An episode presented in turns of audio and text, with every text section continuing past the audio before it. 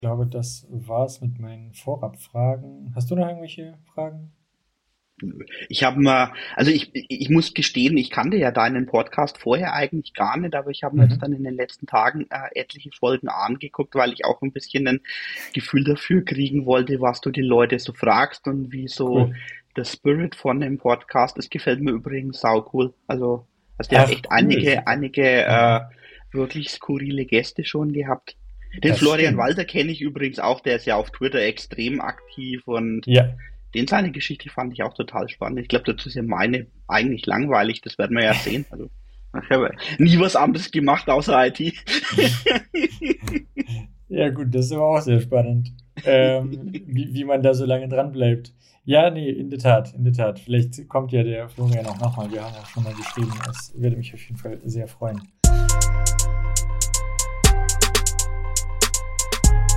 Development Environment. Development Environment. Development Environment. Development Environment. Development Environment. Development Environment. Development Environment. Herzlich willkommen zu DevEnv, dem IT-Podcast, bei dem es um mehr als nur um IT geht. Mein Name ist Ivan und bevor wir zu meinem heutigen Gast kommen, möchte ich nochmal kurz darauf hinweisen, dass es DevEnv auch auf äh, LinkedIn, Instagram und YouTube gibt, falls ihr das nicht gerade bei YouTube guckt. Und bei Twitter natürlich. Also auf allen möglichen Plattformen. Äh, wer, wer es nicht findet, hat nicht gesucht. Genau. So, und da bitte äh, sehr gerne kommentieren, liken, interagieren, würde mich sehr, sehr freuen.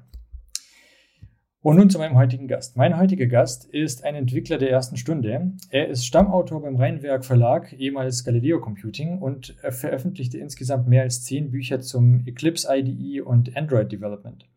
Heute ist er Senior Android Developer bei Snap Mobile IO und Google Developer Expert für Android. Herzlich willkommen, Thomas Kühnet. Hallo Ivan, vielen Dank, dass ich da sein darf. Ich freue mich sehr. Ja, ich freue mich auch sehr, ähm, dass es so spontan geklappt hat. Wir haben es ja gerade schon angesprochen, dass wirklich zwischen unserem äh, Termin vereinbaren und dem Termin selbst ist nicht viel Zeit vergangen. Ja, so, so mag ich es am meisten. ähm, ja, äh, du, ich habe irgendwo gelesen, also auf, auf GitHub habe ich gelesen, dass du quasi schon, ähm, du, du bist ein Kind der 70er. Ja, und hast sehr, sehr früh mit dem äh, Entwickeln angefangen. Wie kam es denn? Das ist, also man, man, kann sich das heutzutage gar nicht mehr vorstellen. In den 70ern und in den 80ern, da war ja alles noch analog. Ne? Wir haben also die ähm, ersten wir haben unseren Fernseher haben wir 1974 gekriegt und der war dann erst noch schwarz-weiß und dann gab es dann genau drei Programme und man hat also sehr, sehr viel Zeit äh, draußen oder mit Büchern verbracht und nicht das, was man heute alles kennt. Und warum erzähle ich das? Spannend war es, weil dann irgendwann in den späten 70ern kam ein Ding auf, das sich Homecomputer nannte. Das waren kleine Computerchen, die man in Basic programmieren konnte und die hat man dann an den heimischen Fernseher gehängt und hat sich dann meistens bäuchlings auf den Boden gelegt und hat dann versucht, diese Kisten in Basic zu programmieren. Der Familienstreit war natürlich vorprogrammiert, weil dann irgendwann der Papa abend gesagt hat, entweder heute oder die Tagesschau, jetzt liegt der schon wieder am Boden und klopft auf dieses dämliche Ding da rein. Es kann doch nichts werden. Ähm, ich habe meinen ersten Computer 1983 gekriegt und äh, habe da dann angefangen, ähm, in Basic zu programmieren. Alleine schon deshalb war es für diese Art von Computer praktisch keinerlei Software gab. Es gibt natürlich ein paar sehr, sehr berühmte Homecomputer. Der Commodore 64 ist wahrscheinlich der bekannteste Homecomputer. Den haben, glaube ich, die wenigsten Kids programmiert, weil sie lieber auf dem Schulhof getauschte äh, Spiele sozusagen damit gespielt hatten. ähm, aber das war sozusagen fast schon die Ausnahme, weil der 64er war damals so teuer, dass man den sich erstmal gar nicht hätte leisten können wie gesagt, mhm. ich habe mit einem total obskuren Taiwan-Ding angefangen und da halt dann die ersten Erfahrungen in Basic gesammelt. Und das hat mich mhm. so fasziniert, dass es mich nicht mehr losgelassen hat. Und ja, bin dann sozusagen bei der IT dann hängen geblieben. Ja, krass. Ich frage mich gerade, der Commodore 64, das war ja ein, äh, das war ein amerikanischer Computer, richtig? Ja, ganz genau, ganz genau, ja. Und du hast gesagt, du hast jetzt auf einem, auf einem tai taiwanesischen, äh, Ja, ja, genau. Äh, nee, ähm, ich, ich, also ich habe es falsch gesagt. Äh, Hongkong, damals war ja Hongkong noch britische Kronkolonie ja. und damals war ja. sozusagen das Exportieren ein bisschen einfacher und mhm. die hatten, warum auch immer, relativ schnell ähm, eine Art von Computerindustrie aufgebaut. Also mein Homecomputer, der hieß Laser 210, ähm, mhm. der war zu nichts außer zu sich selbst kompatibel, hatte ähm, 8 Kilobyte Arbeitsspeicher und das muss man sich wirklich mal vorstellen. Auf der Packung stand, er, er hat eine High-Res-Grafik mhm. und die waren, Achtung, festhalten, 128 mal 64 Pixel. So, jetzt kannst du dir also schon vorstellen, was du, was du mit diesen Dingern machen kannst. Ähm, Aber damals gab es schon das Buzzword High-Res?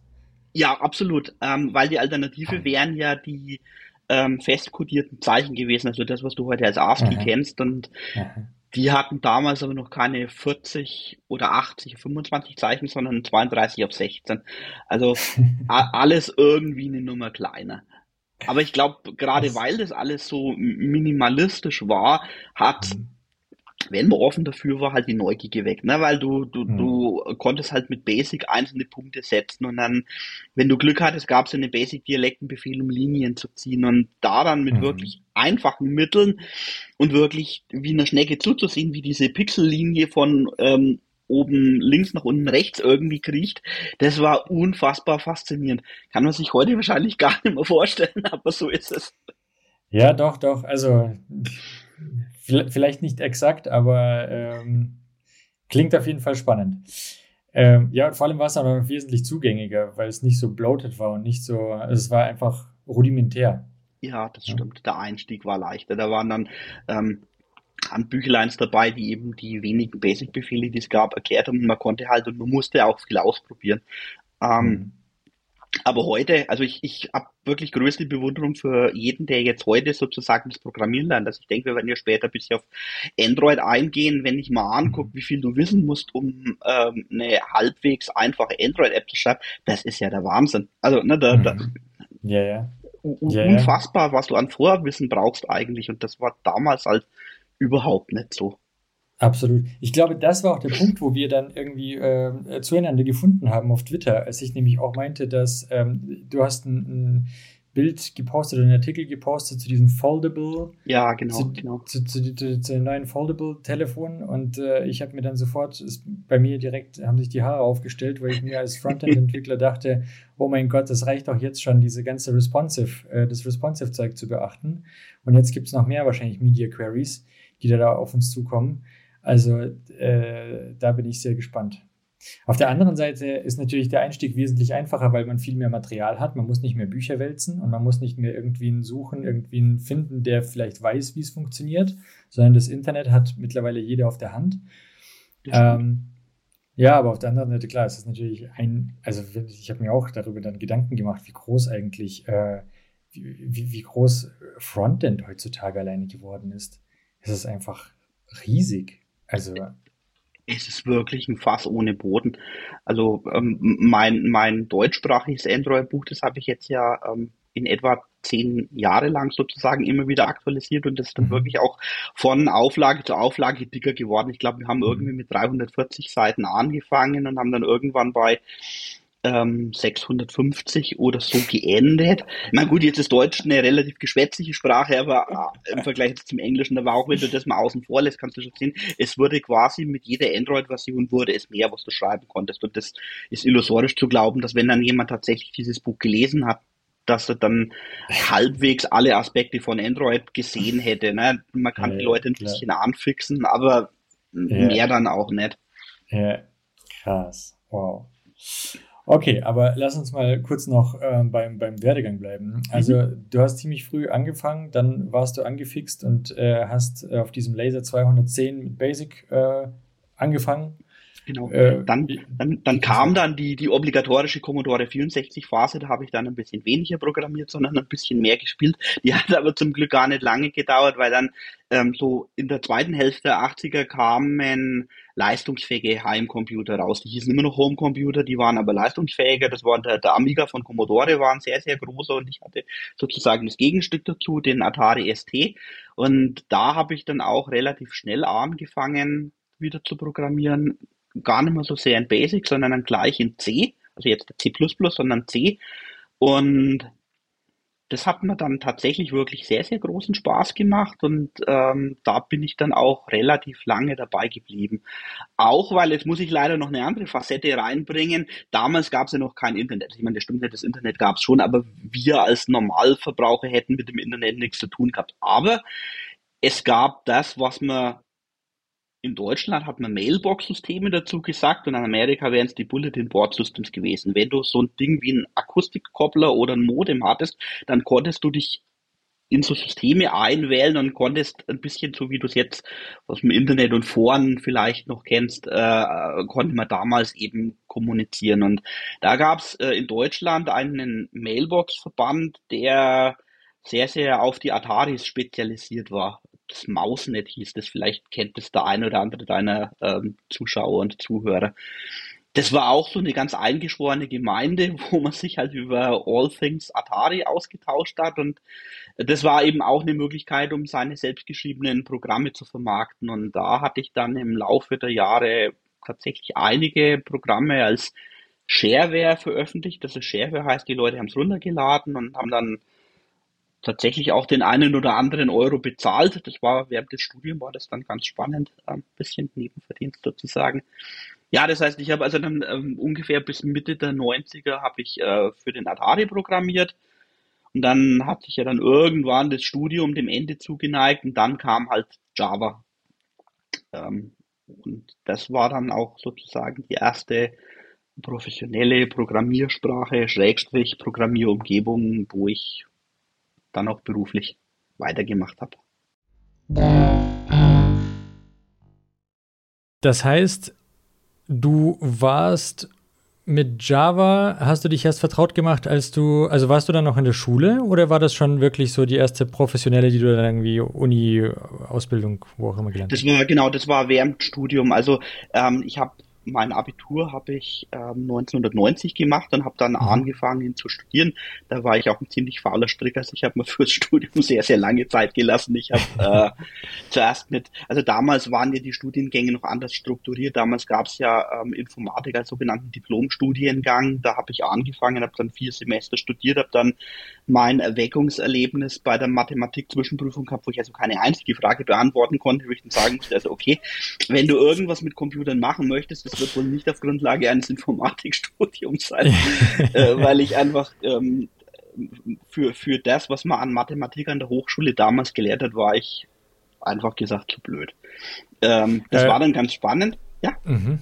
Äh, lustig, weil dieses äh, Mathematik und IT, das äh, höre ich ziemlich häufig oder habe schon das ein oder andere äh, Mal in ähm, vorhergehenden Folgen dazu diskutiert. Findest du im Nachhinein, also verwend, brauchst du oft Mathematik?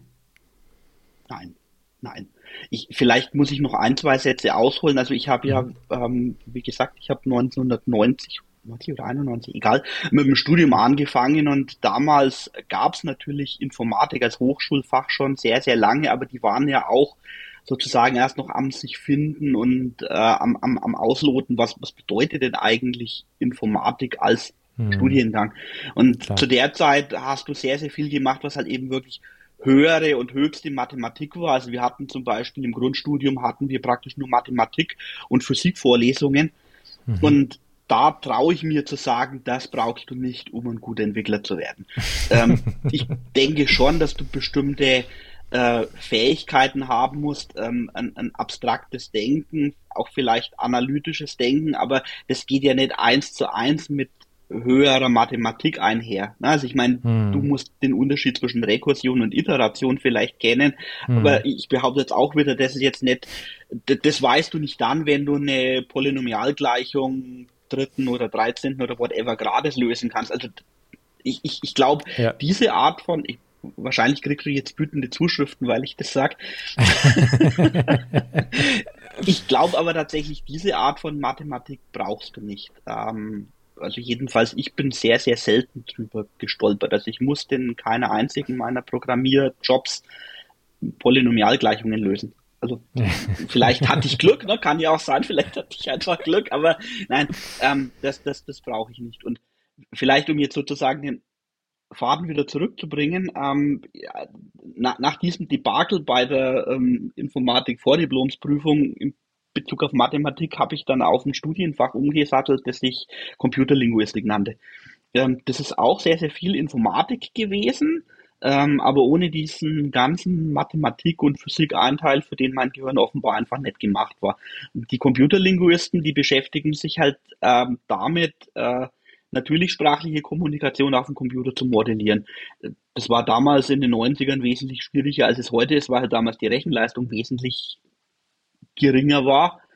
Und da habe ich mich wohl gefühlt. Und da habe ich tatsächlich auch sozusagen das Programmieren lernen können. Lustigerweise von einem alteingesessenen Mathematiker. Aber gut, das sind dann wahrscheinlich so die kleinen Witze, die das Leben schreibt. Ähm, und der, der hat mir aber auch Perl beigebracht. Ähm, ah, ja. ja auch jetzt eher, wie soll ich, nicht eine ungewöhnliche Sprache, aber ähm, ja, ja auch von einem, von einem Linguisten erfunden worden, aber das ist auch das Nebending. Genau, und, und äh, während dem Studium habe ich mir dann selber privat Java beigebracht. Also ich sage das deshalb, weil an der Hochschule gab es noch keine Java-Vorlesungen. Da hast du eher mhm. KI-Sprachen gelernt, ähm, Lisp zum Beispiel, mhm, mh. was auch nicht verkehrt ist. Aber mhm. Java war noch zu neu. Krass. Ich jetzt mal. Da bist du aber ganz schön breit aufgestellt. Also von, von Basic über C, Java, Lisp, Perl. Äh, was hast du noch? Was hast du noch alles auf dem Kasten? Das ist schon. Ja, das war's eigentlich weitestgehend, ja.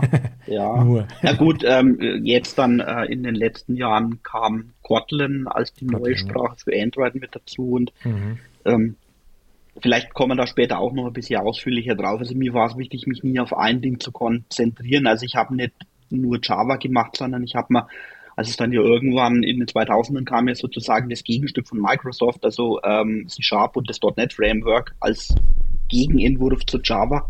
Mhm. Ähm, ja. Das habe ich mir auch mal angeguckt. Also ich kann auch ein bisschen C Sharp und ähm, jetzt für iOS Swift zum Beispiel weil ich einfach glaube, es ist wichtig, um, um bestimmte Sachen bewerten zu können und im, um, um in einem Bereich wirklich gut zu sein, musst du dir zwangsläufig auch immer andere Sachen angucken. Ne? Also wenn du ja, immer absolut. nur in deinem eigenen Saft, in deiner eigenen Suppe schwimmst, dann kannst ja. du die Dinge nie wirklich bewerten. Das stimmt, da sagst du ein wahres Wort. Mm, du warst dann eine Zeit lang wissenschaftlicher Mitarbeiter. Ich habe dann, nachdem ich meinen Magister in Computerlinguistik gemacht habe, kommt das, was ja immer ist, ne? man, man, man will promovieren, weil man denkt, oh ja, das ist, das ist super und das war eine sehr anstrengende Zeit. Wir waren dann eine kleine Abteilung, wo eigentlich sozusagen das Aufrechterhalten des Lehrbetriebs logischerweise wichtiger war als das Arbeiten an der eigenen Promotion. Da gab es noch das eine oder andere Ding. Ich habe mir das dann zweieinhalb Jahre angeguckt und dann hat dann Moni, meine Frau, hat dann gesagt, bist nicht sicher, dass lieber Geld verdienen willst. Und es stimmt ja wirklich, ne? Also den, ähm, den, den, den Doktortitel, das ist schön, wenn du an der Uni bleiben und forschen möchtest, das ist super, aber ähm, jetzt für die Computerei war es einfach nicht nötig, sondern vielleicht sogar eher hinderlich. Und ich habe es dann auch nicht bereut, dass ich dann von der Uni weggegangen bin. Ja, ja, ja. Cool, cool, cool. So, dann, äh, dann warst du eine ganze Zeit lang ähm, Genau, du warst bei der Bundesagentur für Arbeit. Ja, richtig, richtig. Ähm, äh, Mathema, was? Also Bundesagentur für Arbeit, das, das kennt man. Mhm. Ähm, das sagt mir was. Ähm, Mathema, was ist Mathema GmbH? Ähm, die Firma ist für Leute, die sich mit Java äh, auskennen, in Deutschland vielleicht ein Begriff, weil Mathema ähm, praktisch so lange am Markt ist, wie es die äh, Programmiersprache Java gibt, also seit den späten 90ern. Die haben quasi ähm, mit dem Erfolg von Java auch ihre Kunden gekriegt. Also die, die Firma macht Dienstleistungen im Java Enterprise Umfeld. Also immer wenn Kunden äh, größere Java Anwendungen bauen wollten, äh, hat man Mathema geholt, weil da halt wirklich sehr, sehr viele Experten für jetzt große Java-Anwendungen waren. Und das war für mich halt spannend, weil ich, ich habe bei der Bundesagentur zwar noch als C-Entwickler angefangen, die erste Anwendung, die ich da geschrieben habe, war tatsächlich noch C, ähm, aber die BA ist auch wirklich sehr, sehr schnell mit der Zeit gegangen. Vielleicht, ich glaube, den einen Satz kann ich dazu sagen. Ich meine, die meisten Leute rümpfen ja immer die Nase, wenn es um öffentliche Dienste und IT geht. Ähm, ne, was ich sagen kann, ähm, ich habe IT in Größenordnungen kennengelernt, die sich der normale Mensch gar nicht vorstellen kann. Also ähm, das hatte vor allem in den späteren Jahren nichts mehr mit verstaubter Behörde zu tun, sondern mit Anwendungen schreiben in Größenordnungen, wo die wenigsten Leute die Chance haben, das zu tun. Und da habe ich dann auch viel von meinem persönlichen Verständnis für Anwendungen im großen Stile funktionieren, habe ich cool. während meiner Arbeit bei der BA kennenlernen können. Spannend. Spielt der Performance eine große, eine große Rolle? Oh ja, absolut, absolut. Du musst dir mhm. das so vorstellen, die BA ist ja eine Behörde, die über das komplette Bundesgebiet äh, verteilt ist und äh, zumindest zu meiner Zeit damals weit über 100.000 Mitarbeiter hatte. So. Mhm. Und die Anwendungen, die die geschrieben haben, die wurden von den Mitarbeitern verwendet. Das heißt also, du hast Anwendungen, wo irgendwie, weiß ich nicht, zwischen 50 und 100.000 Leute gleichzeitig das ist wichtig. Mhm. Nicht über den mhm. Tag verteilt, sondern gleichzeitig eine mhm. Anwendung benutzen. Und das hat halt auf alles, auf den Application Server, wo die Software drauf läuft, die Datenbank, die die Daten hält, hat das halt einen riesigen Einfluss. Also du musst dir über Dinge Gedanken machen, die du, wenn du jetzt halt irgendwie mal, weiß ich nicht, eine kleine Anwendung, wo vielleicht 500 oder 1000 Leute nutzen, da machst du dir keine Gedanken mehr, weil du sagst, ja, der Server ist schnell genug, das, das, das macht der. Weißt du, aber ab einer bestimmten Größenordnung funktioniert das nicht mehr. Da ja, musst ja. du auch jetzt, was Architektur angeht, musst du dir genau überlegen, wie stellst du denn sicher, dass das Ding auch mit dem 120.000 gleichzeitigen Nutzer noch funktioniert und nicht ab, mhm. abkackt und mit, yeah, mit, mit der Anwendung die Daten ins Nirvana reißt. Ähm, yeah. Also von, von, daher habe ich die Zeit auch äh, wirklich in extrem positive Erinnerung, weil ich ex wahnsinnig viel gelernt habe. Ähm, mhm. Und ja, genau, und dann kam Mathema, also im, im Prinzip war Mathema, ist Mathema eine klassische Consulting-Firma. Ne? Also wenn jemand Know-how okay. braucht, ähm, Java-Umfeld, auch .NET und so weiter, dann, dann hat man die geholt. Und ich war dann halt eben auch bei Kundenprojekten als Java-Architekt, Java-Entwickler, Java-Berater unterwegs. Mhm. Ähm, das war eigentlich auch spannend, ähm, aber es war halt nach wie vor Java. Und ich betone es jetzt deswegen, weil das ja dann auch irgendwann war, nachdem ich äh, angefangen hatte, also nach 2009, mit Android zu machen. Aber das, das war, also hast du dort schon Android gearbeitet bei Mathema?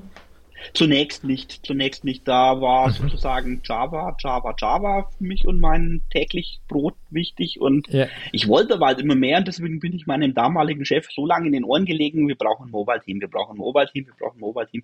Bis er mein Gejammer irgendwann immer ertragen hat und dann hat er dann gesagt, also Thomas, in Gottes Namen, dann machen wir ein Mobile-Team. Und dann hatte ich, dann hatte ich eben die Aufgabe am Hals, äh, ein, ein Team Cool auf die Beine zu stellen, was natürlich auch wieder rattenscharf ist. Ne? Wenn, ja. wenn du von einem, da bin ich dem Chef auch heute noch dankbar, ne? weil das passiert auch nicht alle Tage, dass du sagst, gut, dann, dann mach doch. Ne? Also, mhm. ist ja sau ja, cool. Ja, ähm, und, aber dann kamen halt auch wieder andere Dinge, da ging es darum, Leute zu holen, dann ähm, Kundenprojekte an Land zu ziehen, dann Mitarbeitergespräche führen und dann das war dann so weitestgehend 2017, 2018, 2019, damit du es mhm. dir zeitlich ein bisschen vorstellen kannst. Und dann mhm hatte ich zwar ein Mobile-Team und wir haben für unsere Kunden auch Android-Apps geschrieben, aber ich natürlich wieder nicht, weil ich war ja der Teamlead, ich war Manager.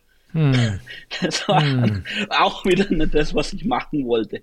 Ja. Und deswegen habe ich dann irgendwann gesagt, ähm, zeitlich ging das mit meinem Google Developer Expert ein bisschen einher, das war während der Pandemie, habe ich gesagt, nee, ich, ich will dieses ganze andere Zeug nicht mehr machen. Ich will kein Java machen und ich will auch kein Management machen und ich will einfach nur Android coden. Und deswegen habe ich dann irgendwann bei Snap angeheuert, weil da kann ich das. Ne? Da, da, da muss mhm. ich niemanden recruiten, dann muss ich keinen äh, ähm, Consulten oder irgendwie sowas, sondern ich gehe einfach in Projekte und mache Android-Apps. Das ist das, was ich wollte. Also eigentlich ein klassisches cool. Downgrade, wenn du willst. Ne? Du willst ja auf ich der Karriere leider sagen, immer nach oben. Genau, ich wollte gerade sagen, jetzt warst du schon da, wo du managen konntest. Das ist ja eigentlich immer der Aufstieg jedes Entwicklers. Ja. Äh, erst durch das selbst äh, Handanlegen und selbst irgendwie programmieren äh, bis zu irgendwie ja, Verantwortung für ein Team, das das, das, das dann macht. Mhm. Ähm, ich habe jetzt, hab jetzt so viele Fragen, während du erzählt hast, sind mir so viele Fragen aufgekommen. Lass mal ganz kurz nochmal durchgehen. Ähm, ich springe nochmal ganz kurz zurück zur BA. Ja, gerne. Ich weiß nicht, ob du darüber sprechen kannst oder nicht. Ich habe nur die Erfahrung gemacht beim Finanzamt. Ich hatte mal, ähm, ich bin mal aus Bayern nach Baden-Württemberg umgezogen, vor gar nicht allzu mhm. langer Zeit, und musste meine Steuererklärung dann abgeben. Ähm, und das war ein Riesenthema. Also die Steuererklärung von einem Bundesland ins andere zu bekommen, das hat ungelogen, also ich glaube, normalerweise war meine Steuererklärung so innerhalb von ein, zwei Monaten äh, gemacht, ne? also beziehungsweise wurde sie bearbeitet und ich habe dann schon das Feedback bekommen. Dieses Mal hat es, ich glaube, neun oder zehn Monate gedauert. Und jedes Mal, als ich dort angerufen habe, hieß es, ja, liegt aber an der Software. Wir haben unterschiedliche Software, weil nämlich die Software von, die ist nicht kompatibel, also von Baden-Württemberg ist nicht kompatibel mit der von Bayern. Oder vielleicht lag es auch nur an den Städten. Ich weiß nicht, ich war in München und bin dann nach Ulm gezogen. Anyway, ähm, äh, und äh, das war für mich, und dann hat der Typ noch zynisch zu mir gesagt, also ich warte ja nur darauf, bis diese Software, äh, bis wir mal die einheitliche Software haben, aber ich sage Ihnen ganz ehrlich, ich arbeite hier seit 23 Jahren und ich glaube nicht, dass das zu meiner Lebzeit noch passiert. Ähm, fand ich auf der einen Seite lustig, auf der anderen Seite musste ich natürlich sehr, sehr lange auf dieses Geld warten. Aber Jetzt äh, zu meiner Frage. Ähm, wie ist das, weil du gesagt hast, das ist eine Riesensoftware gewesen bei der äh, BA, wo quasi zigtausend Mitarbeiter darauf zugegriffen haben. Ich höre da heraus, da gibt es eine zentrale Software und das ist nicht länderspezifisch gesteuert, sondern das ist vom Bund gesteuert. Ich glaube, so kann man es nicht sagen. Also die hatten schon auch für die unterschiedlichen Disziplinen, also du bist ja aus den unterschiedlichen Gründen mit der Bundesagentur in Kontakt. Das ist ja nicht nur, weil du arbeitslos geworden bist, sondern auch, weil du Kindergeld kriegst oder äh, Kurzarbeitergeld. Oder also die, die haben schon, die haben oder damals zumindest, ne? Man gut, ich bin jetzt auch über zehn Jahre weg. Ähm, die hatten damals schon eine riesige Anwendungslandschaft. Ähm, aber also es gab nicht dieses eine große Riesending, mit dem du alles bearbeitet hättest, sondern schon auch für die unterschiedlichsten Aufgabenstellungen oder Themenstellungen hatten die schon auch äh, unterschiedliche Software. Ich glaube aber, zumindestens hatten nicht die unterschiedlichen Arbeitsämter, wie sie ganz früher hießen, komplett eigene Dienstleister, sondern im Prinzip war die Software schon die gleiche. Das muss nicht zwangsläufig heißen, dass es deswegen schneller gegangen wäre, aber das weiß ich tatsächlich nicht, weil da hatte ich also quasi den Kundenbezug, also die Leute, die die Dienste vom Arbeitsamt in Anspruch genommen hatten, äh, da hatte ich nie wirklich was damit zu tun. Von daher, ich weiß es leider einfach nicht. Okay, interessant, interessant, cool. Nee, äh, hat, ich musste bloß direkt an meine, an meine Story da denken und habe mich gefragt, wie das, wie das wohl dort ist, ob sie da vielleicht irgendwie eine gemeinsame Infrastruktur zumindest haben oder, weil für mich war das wirklich überraschend, wie kann es in einem Land sein, ähm, dass hier die unter den Bundesländern die Software nicht untereinander kompatibel ist und sie mussten dann tatsächlich mein Ordner, das fand ich auch noch sehr witzig, der Typ hat gemeint, Moment, ich schaue mal kurz nach, ob ihre, äh, ob, ob, äh, ob äh, ihre Daten, glaube ich, noch da sind, hat er gesagt. Und dann war er weg und dann dachte ich mir, hä, wo ist er denn jetzt hin? Dann soll er doch kurz eingeben und gucken, ob die Daten da sind. Dann kam er zurück und hat gesagt, nee, also der Schrank ist leer. oh Gott. Äh, es ist wirklich, es, es wäre noch lustiger, wenn es nicht so traurig wäre. Aber ja, auf jeden Fall, ähm, äh, so war das. So, und dann hatte ich noch, ähm, warte, was war noch die Frage? Du hattest davon erzählt, dann waren wir bei, genau, du sprichst die ganze Zeit davon, dass du Java programmiert hast, du wolltest aber unbedingt ähm, Android entwickeln. Äh, mhm. Jetzt, ich bin nicht aus der Ecke, deswegen verzeih mir äh, eventuell äh, dumme Fragen, aber ähm, Java ist doch, also man programmiert doch Java auf Android. Also, okay, ja, jetzt vielleicht stimmt. noch Kotlin. also da hast du sehr gut aufgepasst, das stimmt auch. Als ich gesagt habe, ich wollte nicht mehr Java machen, dann heißt es, ich wollte keine Java-Anwendungen für irgendwelche Firmen oder Behörden oder sonst irgendwie schreiben. Mhm. Also weil üblicherweise laufen ja Java-Anwendungen entweder auf einem Arbeitsplatz-PC oder halt auf irgendwelchen Servern und du hast eine Web-Anwendung als Frontend als Oberfläche dafür, aber die, die Architektur von den Dingen ist immer gleich. Also ich wollte sozusagen, ich wollte keine Behördensoftware machen, ich wollte keine Versicherungs- oder Bankensoftware machen, ähm, sondern ich wollte Mobile-Apps schreiben. Also das ist sozusagen das, was dahinter eigentlich steckt. Aber du hast völlig recht. Äh, und deswegen bin ich ja auch zu Android gekommen, weil du eben Android in Java programmierst und ich halt durch meine Java-Entwicklertätigkeit die Sprache sehr, sehr gut kannte und das Ökosystem auch kannte. Und durch das Eclipse-Buch, das ich geschrieben hatte, war ich halt extrem gut auch darauf vorbereitet. Ja, ähm, Ver verstehe. Und, und wie, äh, zu, zu, den Büchern kommen wir gleich auch noch unbedingt. Äh, wie kommt man aber auf Android? Also hattest du einfach nur, ich meine, du warst Java-Entwickler, ähm, hast du dir dann irgendwann, hattest du irgendwann selbst ein, ein Android-Smartphone und dachtest dir, why not? Äh, ich könnte ja auch Android programmieren oder wieso wolltest du unbedingt von Java auf Android? Was war das Spannende? Die Geschichte ist leider auch wieder ein bisschen länger. Also ich, mich hat mich hat Bitte. Mobile Computing schon immer interessiert und mhm. also dass du sozusagen während du unterwegs bist ähm, Apps laufen lassen kannst, die Geschichte ist ja nicht neu. Die hat nicht Apple mit dem iPhone erfunden und die hat auch nicht äh, Google mit Android erfunden. Wir hatten in den 90ern hatten wir Dinge, die du ich weiß nicht, ob dir das Stichwort Organizer oder PDA, also Personal Digital Assistant, was sagt, ich, da gab es. Ich, ich, ich hatte ein PDA noch, ja. Ah. Ein XPA, XPA hieß er noch. ja. Cool. Und, und, da hatte ich eben auch einen. Ähm, ich ich ähm, habe während meinem Studium habe ich mir einen, einen ähm, das war eine englische Firma, Psion hießen die, die waren mhm. relativ teuer ähm, und die haben aber qualitativ sehr hochwertige Dinge gemacht und da habe ich ähm, gelernt, diese mobilen Dinge zu lieben. Und die Idee dafür, Programme zu schreiben, war schon immer spannend. Und es ging halt nur erst nicht. Und dann irgendwann in den frühen 2000ern wurden dann irgendwann aus diesen Organisern oder Handheld wurden dann plötzlich ähm, Mobiltelefone. Das war ja auch, das muss man auch äh, sich vergegenwärtigen, weit bevor das iPhone kam.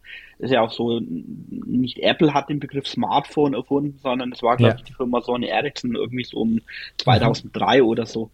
Und ähm, das Betriebssystem, das auf diesen Organisern aus den 90ern lief, das ist ja auch äh, zum Betriebssystem von den ganzen ähm, ähm, Symbian ist da das Stichwort, ähm, zu den ganzen frühen Smartphones geworden. Also hatte ich da dann ein, wie soll ich denn sagen, so eine Art von, von, von, von, von Affinity zu, zu den äh, Symbian-Geräten, habe damit dann ein bisschen rumgespielt, weil man die lustigerweise auch wieder mit Java programmieren konnte. Hm. Und ähm, will ich jetzt noch sagen?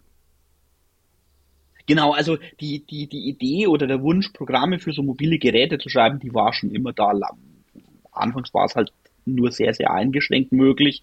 Und ähm, man hat ja von diesem Android-Ding erstmal gar nichts gehört. Also die Firma, die Firma ähm, gibt es ja seit 2005, wurden sie, glaube ich, von Google aufgekauft, aber die haben ja erstmal im Privaten, im Geheimen vor sich hin entwickelt und ähm, Ende 2007 gab es dann mal ein sogenanntes Preview SDK. Da konntest mhm. du dir quasi runterladen, alle Tools, die du brauchst, um Apps für ein nicht existierendes Smartphone zu schreiben und du konntest es dann halt auf dem Simulator ausführen. Mhm. Ähm, das habe ich gemacht und das fand ich dann monster cool.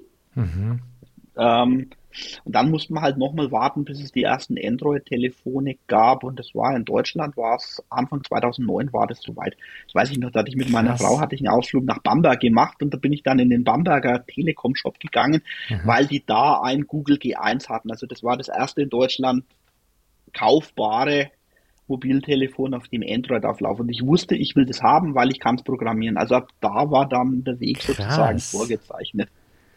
Krass, wow. Das heißt, äh, du hast Android, also du hast Java auf Android programmiert, bevor Android-Telefone in Deutschland verfügbar waren. Genau. Bevor sie genau. allgemein verfügbar waren. Genau, genau. Und das, also, das, war jetzt ne, das war jetzt nicht irgendwie eine streng geheime Sache. Irgendwann hat halt Google ja, gesagt, ja. ich glaube, es war November 2007, haben die halt quasi mal dieses Android Preview SDK zur Verfügung gestellt, weil sie mhm. die Leute halt anfixen mussten. Ne? Ja, klar.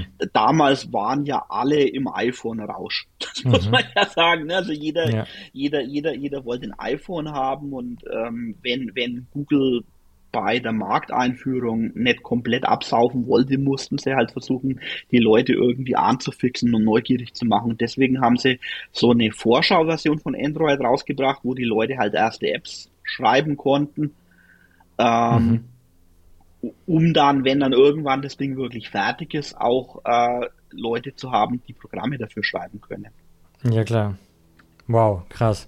Äh, für mich jetzt auch eine äh, völlige Überraschung, dass das äh, Google G1 das erste Android-Telefon war, das in Deutschland zur Verfügung stand, weil ja. Ich kann mich daran erinnern, dass ähm, also der Markt war ja schon immer geflutet mit zig unterschiedlichen, sei es jetzt Samsung, es gab es damals noch HTC, Motorola, Richtig. LG, ach, you name it. Ähm, krass, dass, dass Google das geschafft hat. War das G1, das war auch von HTC, kann das sein, dass ihre erste Definitiv, Zusammenarbeit? Ja, ja. Das äh, Gerät hat HTC gebaut und erfunden und gibt es auch in einer HTC-Variante, das ist, glaube ich, Dream hieß das seinerzeit. Und das äh, Wiedererkennungsmerkmal war halt die eingebaute physikalische Tastatur. Also du konntest quasi von unten so eine Tastatur rausschieben yeah. und ähm, das, äh, also du hast völlig recht und äh, kurz danach kamen dann aber auch ähm, mehrere äh, andere Telefone, die dann auch keine physikalische Tastatur mehr hatten, mhm. ähm, die dann ähm, quasi nur noch eine virtuelle, ein virtuelles Keyboard eingeblendet hatten. Aber die da hatten... waren dann sehr, sehr schnell, waren dann ähm, andere OEMs waren dann am Start. Ja, ja, die hatten auch noch so eine, so eine, kleine, äh, so eine kleine Maus, so, eine, so einen Ball quasi unten. Kann das sein? War das beim G1 nicht so? Hatten die nicht unten als Maus noch so einen kleinen Ball in der Mitte? Ich glaube, ich müsste jetzt googeln. Also ähm, so, so ein Trackball hat der. tatsächlich eine Rolle gespielt. Es gab dann irgendwann mal, gab es von Google 1 das Nexus One hieß das. Da weiß ich, dass es ein Trackball hatte, aber ob auch das G1 einen hatte, könnte ich jetzt ehrlich gesagt gar nicht sagen, aber wahrscheinlich wegen der Navigation schon. Aber Irgendwas. da bringt mich jetzt fast in Verlegenheit, ich muss mal mal googeln. Alles gut. Aber also das ist ja wirklich, was bei Android ja auch spannend und gleichzeitig schwierig ist, ähm, mhm. die, die, die Flut an Geräten und Formfaktoren und äh, weiß der Geier was. Also das ist. Ja, das kann ich mir vorstellen.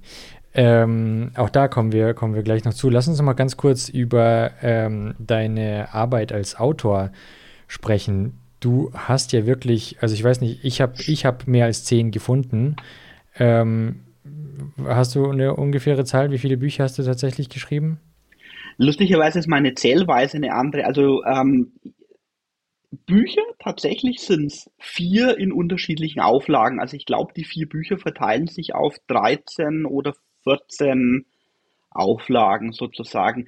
Das Eclipse-Buch und das Android-Buch ähm, ist jeweils mindestens fünfmal neu aufgelegt worden. Ähm, dann das allererste Buch, das ich geschrieben habe, Java für Windows hieß das, das war ein wundervoller Flop, also da hat es keine Folgeauflage gegeben. haben sie nicht mal die erste Auflage wirklich verkaufen können. Ähm, und bei dem letzten, das ich geschrieben habe, das ist ein englisches, äh, über Jetpack Compose heißt das, Android UI Development with Jetpack Compose. Da mache ich jetzt gerade die zweite Auflage, also die kommt dann mhm. wahrscheinlich im Herbst oder im Winter wird die dann rauskommen. Krass, das fand ich ja schon immer spannend. Also der Galileo äh, Verlag, wie er früher hieß, oder Galileo mhm. Computing, ähm, der ist mir natürlich auch ein Begriff. Ich muss ehrlich zugeben, ich bin jetzt nicht unbedingt der Mensch, der mit Büchern äh, oder, oder durch Bücher lernt.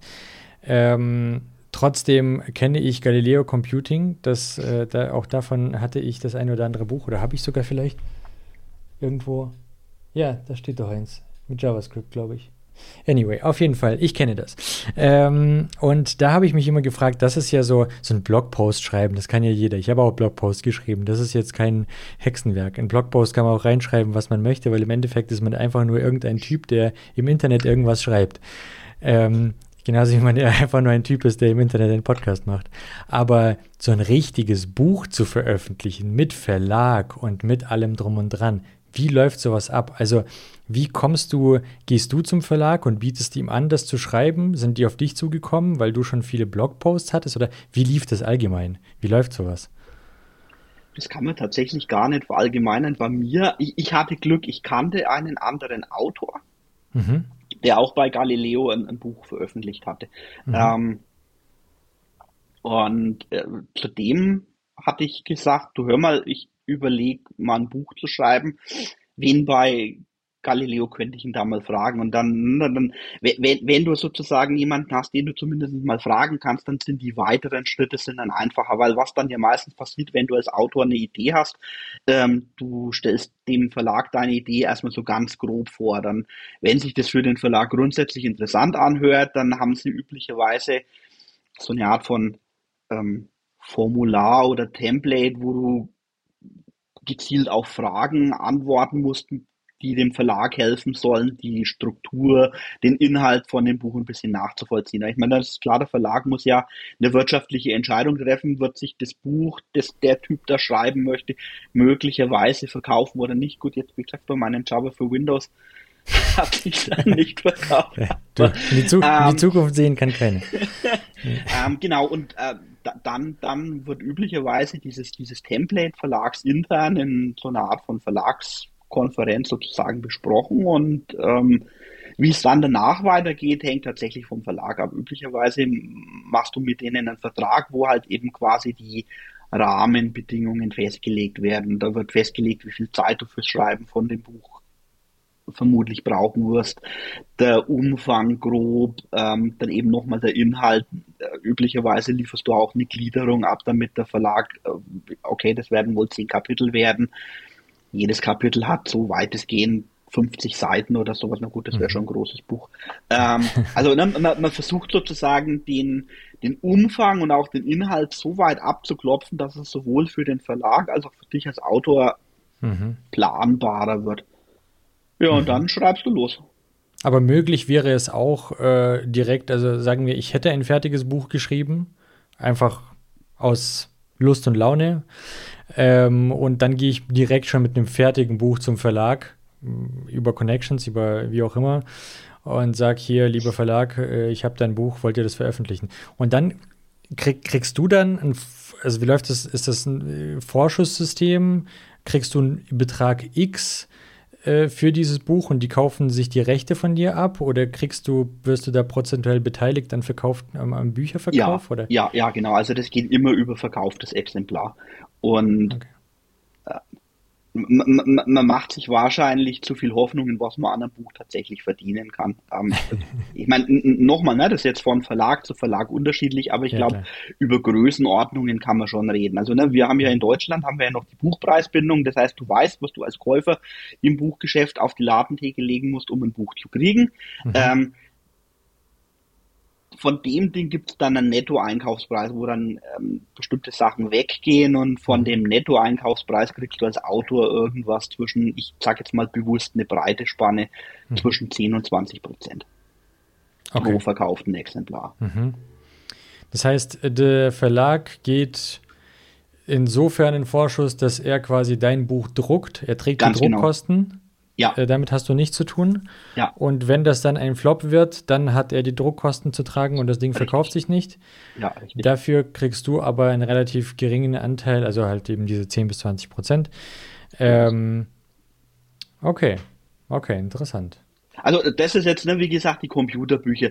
Wie jetzt der Deal für eine Joanne K. Rowling abläuft, keine Ahnung. Ich, aber ich glaube, ihr, ihr, ihr erstes Harry Potter, ich glaube, das war jetzt finanziell auch noch nicht so wahnsinnig groß. Ne? Aber nein, also ähm, du hast halt bei, bei IT-Büchern hast du halt ein Auflagenproblem. Also ich hatte bei meinen Android-Büchern hatte ich ähm, ab der, weiß ich nicht, zweiten oder dritten Version des Buches hatte ich relativ hohe Auflagenzahlen und das sind halt dann irgendwas zwischen 2500 und vielleicht 3000 Stück. Ähm, viele Bücher haben auch nur 2000 Stück Auflagen. So, ne, wenn du jetzt nochmal gedanklich die Rechnung machst, wenn du weißt, was ein Buch kostet, dann nimmst mal 10% davon und das dann mal 2000. Das sind ein paar nette Abendessen mit der Ehefrau vielleicht und ein, ein kleiner Urlaub, aber ähm, die Füße hochlegen kannst du deswegen nicht. Also ich, ich behaupte, der Mehrwert fürs Bücherschreiben ist ein anderer. Es ist cool, wenn du dein Buch im Buchladen findest. Also gut, wird ja heute, heutzutage zunehmend schwierig. Aber ähm, und es verschafft eine gewisse Öffentlichkeit. Ich meine, du siehst, ne, für mich hat sich jetzt schon rentiert, ich kann mit dir oder mit anderen Leuten drüber quatschen. Das ist ja, ja schon mal gar nicht schlecht. Ähm, ja, voll. Also ich sag, ich sag immer, alleine wenn man ein E-Book schreibt, äh, um es nachher einfach nur in seine Vita reinschreiben zu können, dass man Autor ist, klingt schon cool. Und wenn man es natürlich dann, wenn dann jemand zu dir sagt, naja, dann hast du aber nur so ein publiges E-Book geschrieben und du kannst sagen, nein, ich habe, ich wurde vom Rheinverlag, äh, Rheinwerk Verlag äh, äh, verlegt, das ist natürlich, das ist natürlich eine Ansage. Aber ne, du brauchst Glück. Also ich hatte, ich hatte ja, tatsächlich klar. halt eben Glück, jemanden zu können, der Türöffner klingt, sich, klingt jetzt so großkotzig. Also, ne, mhm. Du musst halt irgendwie mit den Leuten in Kontakt äh, treten können. Wenn du Glück hast, lesen sie auch eine E-Mail, die du einfach so äh, an den Verlag schreibst. Aber selbst da, du musst ja erstmal wissen, okay, wie kann ich denn ansprechen? Wen kann ich denn, wenn ich Glück habe, anfixen? Oder mhm. wenn ich Pech habe, auch nicht. Ja, ja, Aber um vielleicht den Bogen zurückzuspannen, also Schreiben ist eine extrem individuelle Tätigkeit und die meisten empfinden es als sehr, sehr anstrengend. Also mhm. Und gerade ja. wenn du es halt nicht hauptberuflich machst, sondern wenn du es nach einem 9-to-5-Job so vor und nach Abendessen irgendwie noch ein bisschen, da brauchst du dann auch eine gewisse Portion an Disziplin, ne, weil du weißt halt, du hast ein halbes Jahr Zeit, um vereinbarte 500 Seiten abzuliefern. Hört sich jetzt vielleicht gar nicht so stressig an, aber also meine Erfahrung zeigt es, wenn ich pro Abend für ein neues Buch bei einer Neuauflage geht es natürlich schneller, weil du hast ja Text schon, dann musst du ja nur aktualisieren. Aber wenn du jetzt ein neues Buch schreibst, mehr als drei oder vier Seiten pro Tag schaffst du nicht. Ne? Ja, glaube ich. Und ja. dann wird es immer auch mal Abende geben, wo du sagst, entschuldige den Ausdruck, fuck, ich muss jetzt mal an was anderes denken, ne? Ich kann ja, jetzt ja, nicht klar. schon wieder Seiten schreiben, weil sonst kriege ich Schaum vor dem Mund. Und ja. ähm, diese vier Seiten, die du an einem Tag nicht geschrieben hast, die hängen da aber schon nach, weil am nächsten Tag müsstest du dann ja eigentlich mhm. acht schreiben, um nicht ins Hintertreffen zu geraten. Also es ist schon, ähm, du brauchst Disziplin und ja, ich, ich verstehe, aber du schreibst ja allgemein ziemlich gerne, habe ich so das Gefühl. Also du bist ja auf äh, Medium, du bist auf DevTO, ähm, du schreibst Bücher. Das ist jetzt zumindest das, was ich jetzt gefunden habe. Vielleicht gibt es noch mehr. Ähm, wie wie kommt es dazu? Also äh, erstens mal, wie machst du das, dass du so produktiv bist? Ist es für dich so ein, ähm, hast du da irgendein To-Do? Machst du das gerne? Machst du es aus Leidenschaft? Wie läuft das? Ich glaube, das ist es. Also was ich sagen kann, ich habe schon während dem Studium gerne geschrieben. Das entdeckt man ja irgendwann. Ne? Die meisten Leute, die so, oh, Alter, schon wieder eine Semesterarbeit schreiben oder irgendwie so und das oder oder ein äh, Referat ausarbeiten oder irgendwie sowas. Und das war bei mir nie so. Ich habe eigentlich immer gerne geschrieben, weil ich das Gefühl hatte, ich kann mich auf die Art und Weise besser ausdrücken. Also das Schreiben liegt mir einfach mehr als das ähm, Vorträge halten oder sowas. Mhm. Ähm, also äh, habe ich es nie mit Abneigung gemacht, sondern eigentlich immer gern und dann wurde es ein Selbstläufer. Also für mich war immer, oh, da ist ein spannendes neues Thema, da arbeite ich mich rein und wenn ich drin bin, dann kann ich ja anderen Leuten darüber erzählen, indem ich einen Blogpost oder einen Artikel oder sonst irgendwie mache. Also es ist immer irgendwie so, der Ansporn, was Neues auszuprobieren, ist da und dann hast, wenn du das ausprobiert hast, hast du eine, okay, und jetzt kann ich einen Artikel drüber machen. Also es geht dann immer irgendwie so schneeballartig weiter. Mhm. Cool. Also das kenne ich, dieses, oh, das ist ein spannendes Thema. Auch selbst wenn ich mich, äh, ich meine, manchmal, äh, also wir, wir ITler, wir nörden uns ja gerne in, in äh, Themen rein. Und wenn man dann mal diesen Kaninchenbau tief genug runtergefolgt ist, dann äh, spürt man ja den intrinsischen oder zumindest bei mir so äh, Drang, das auch anderen Leuten mitteilen zu können. Bloß ja, bei mir muss ich jetzt ganz ehrlich sagen, ich bin da einfach dann viel zu faul. Also ich habe jetzt, ich habe schon einen Notion-Zettel mit zig Ideen zu Blogbeiträgen. Ähm, die ich niemals schreiben werde.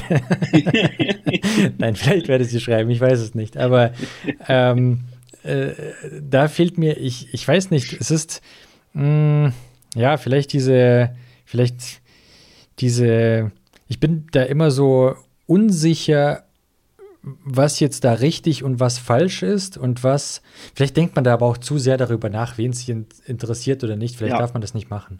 Ja, ja. Also, das ist so den, den inneren Schweinehund überwinden und sagen, ist mir doch völlig egal, ich schreibe das jetzt mal und äh, ob das jetzt anderen gefällt oder einfach machen ich meine, ne, das, das, das, das muss man sich antrainieren, sozusagen die Zweifel zur Seite zu legen, ist was, was wir Menschen nicht immer gut können.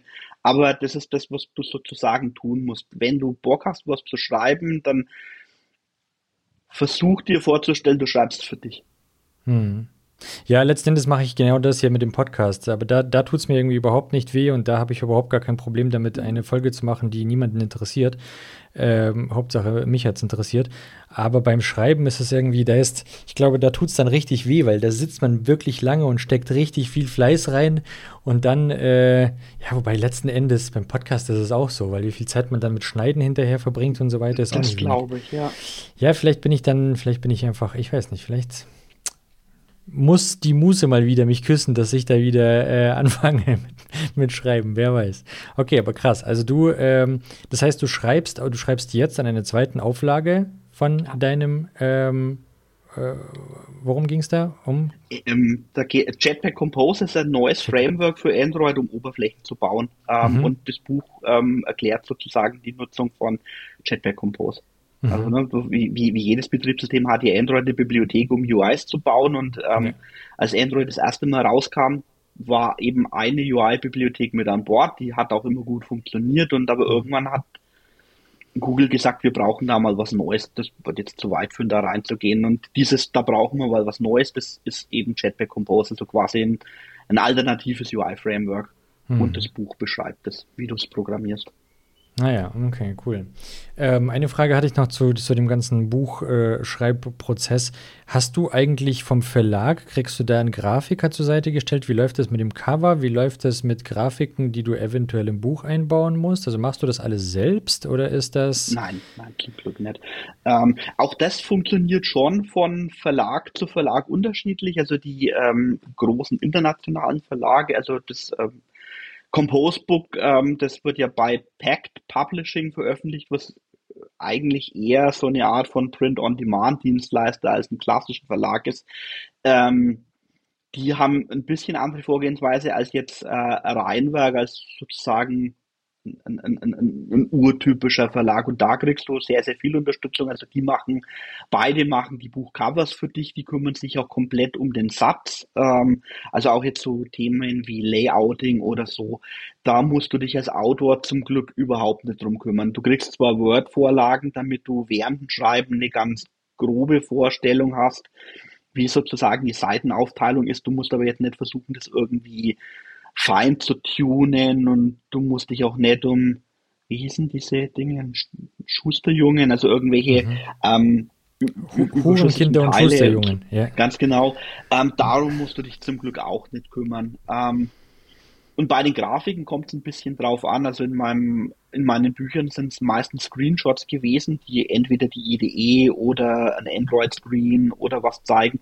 Klar, die muss ich selber machen. Da achte ich dann drauf, dass die Qualität halbwegs gut ist.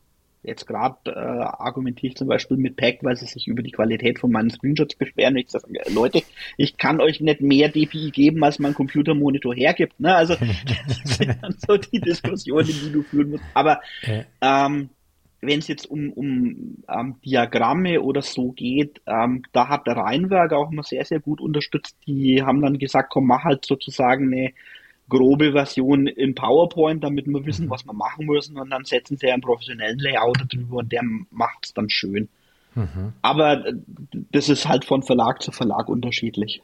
Ja, okay, verstehen. Ist bestimmt auch Verhandlungssache. Also ähm, wenn man jetzt sagt, man kann das selbst alles stellen oder, oder macht das alles komplett selbst und dann äh, ja, dass man da vielleicht Wo, Wobei Preisen macht sozusagen keinen Unterschied. Ne? Also ähm, denn das, was du sozusagen pro verkauften Buch kriegst, hm.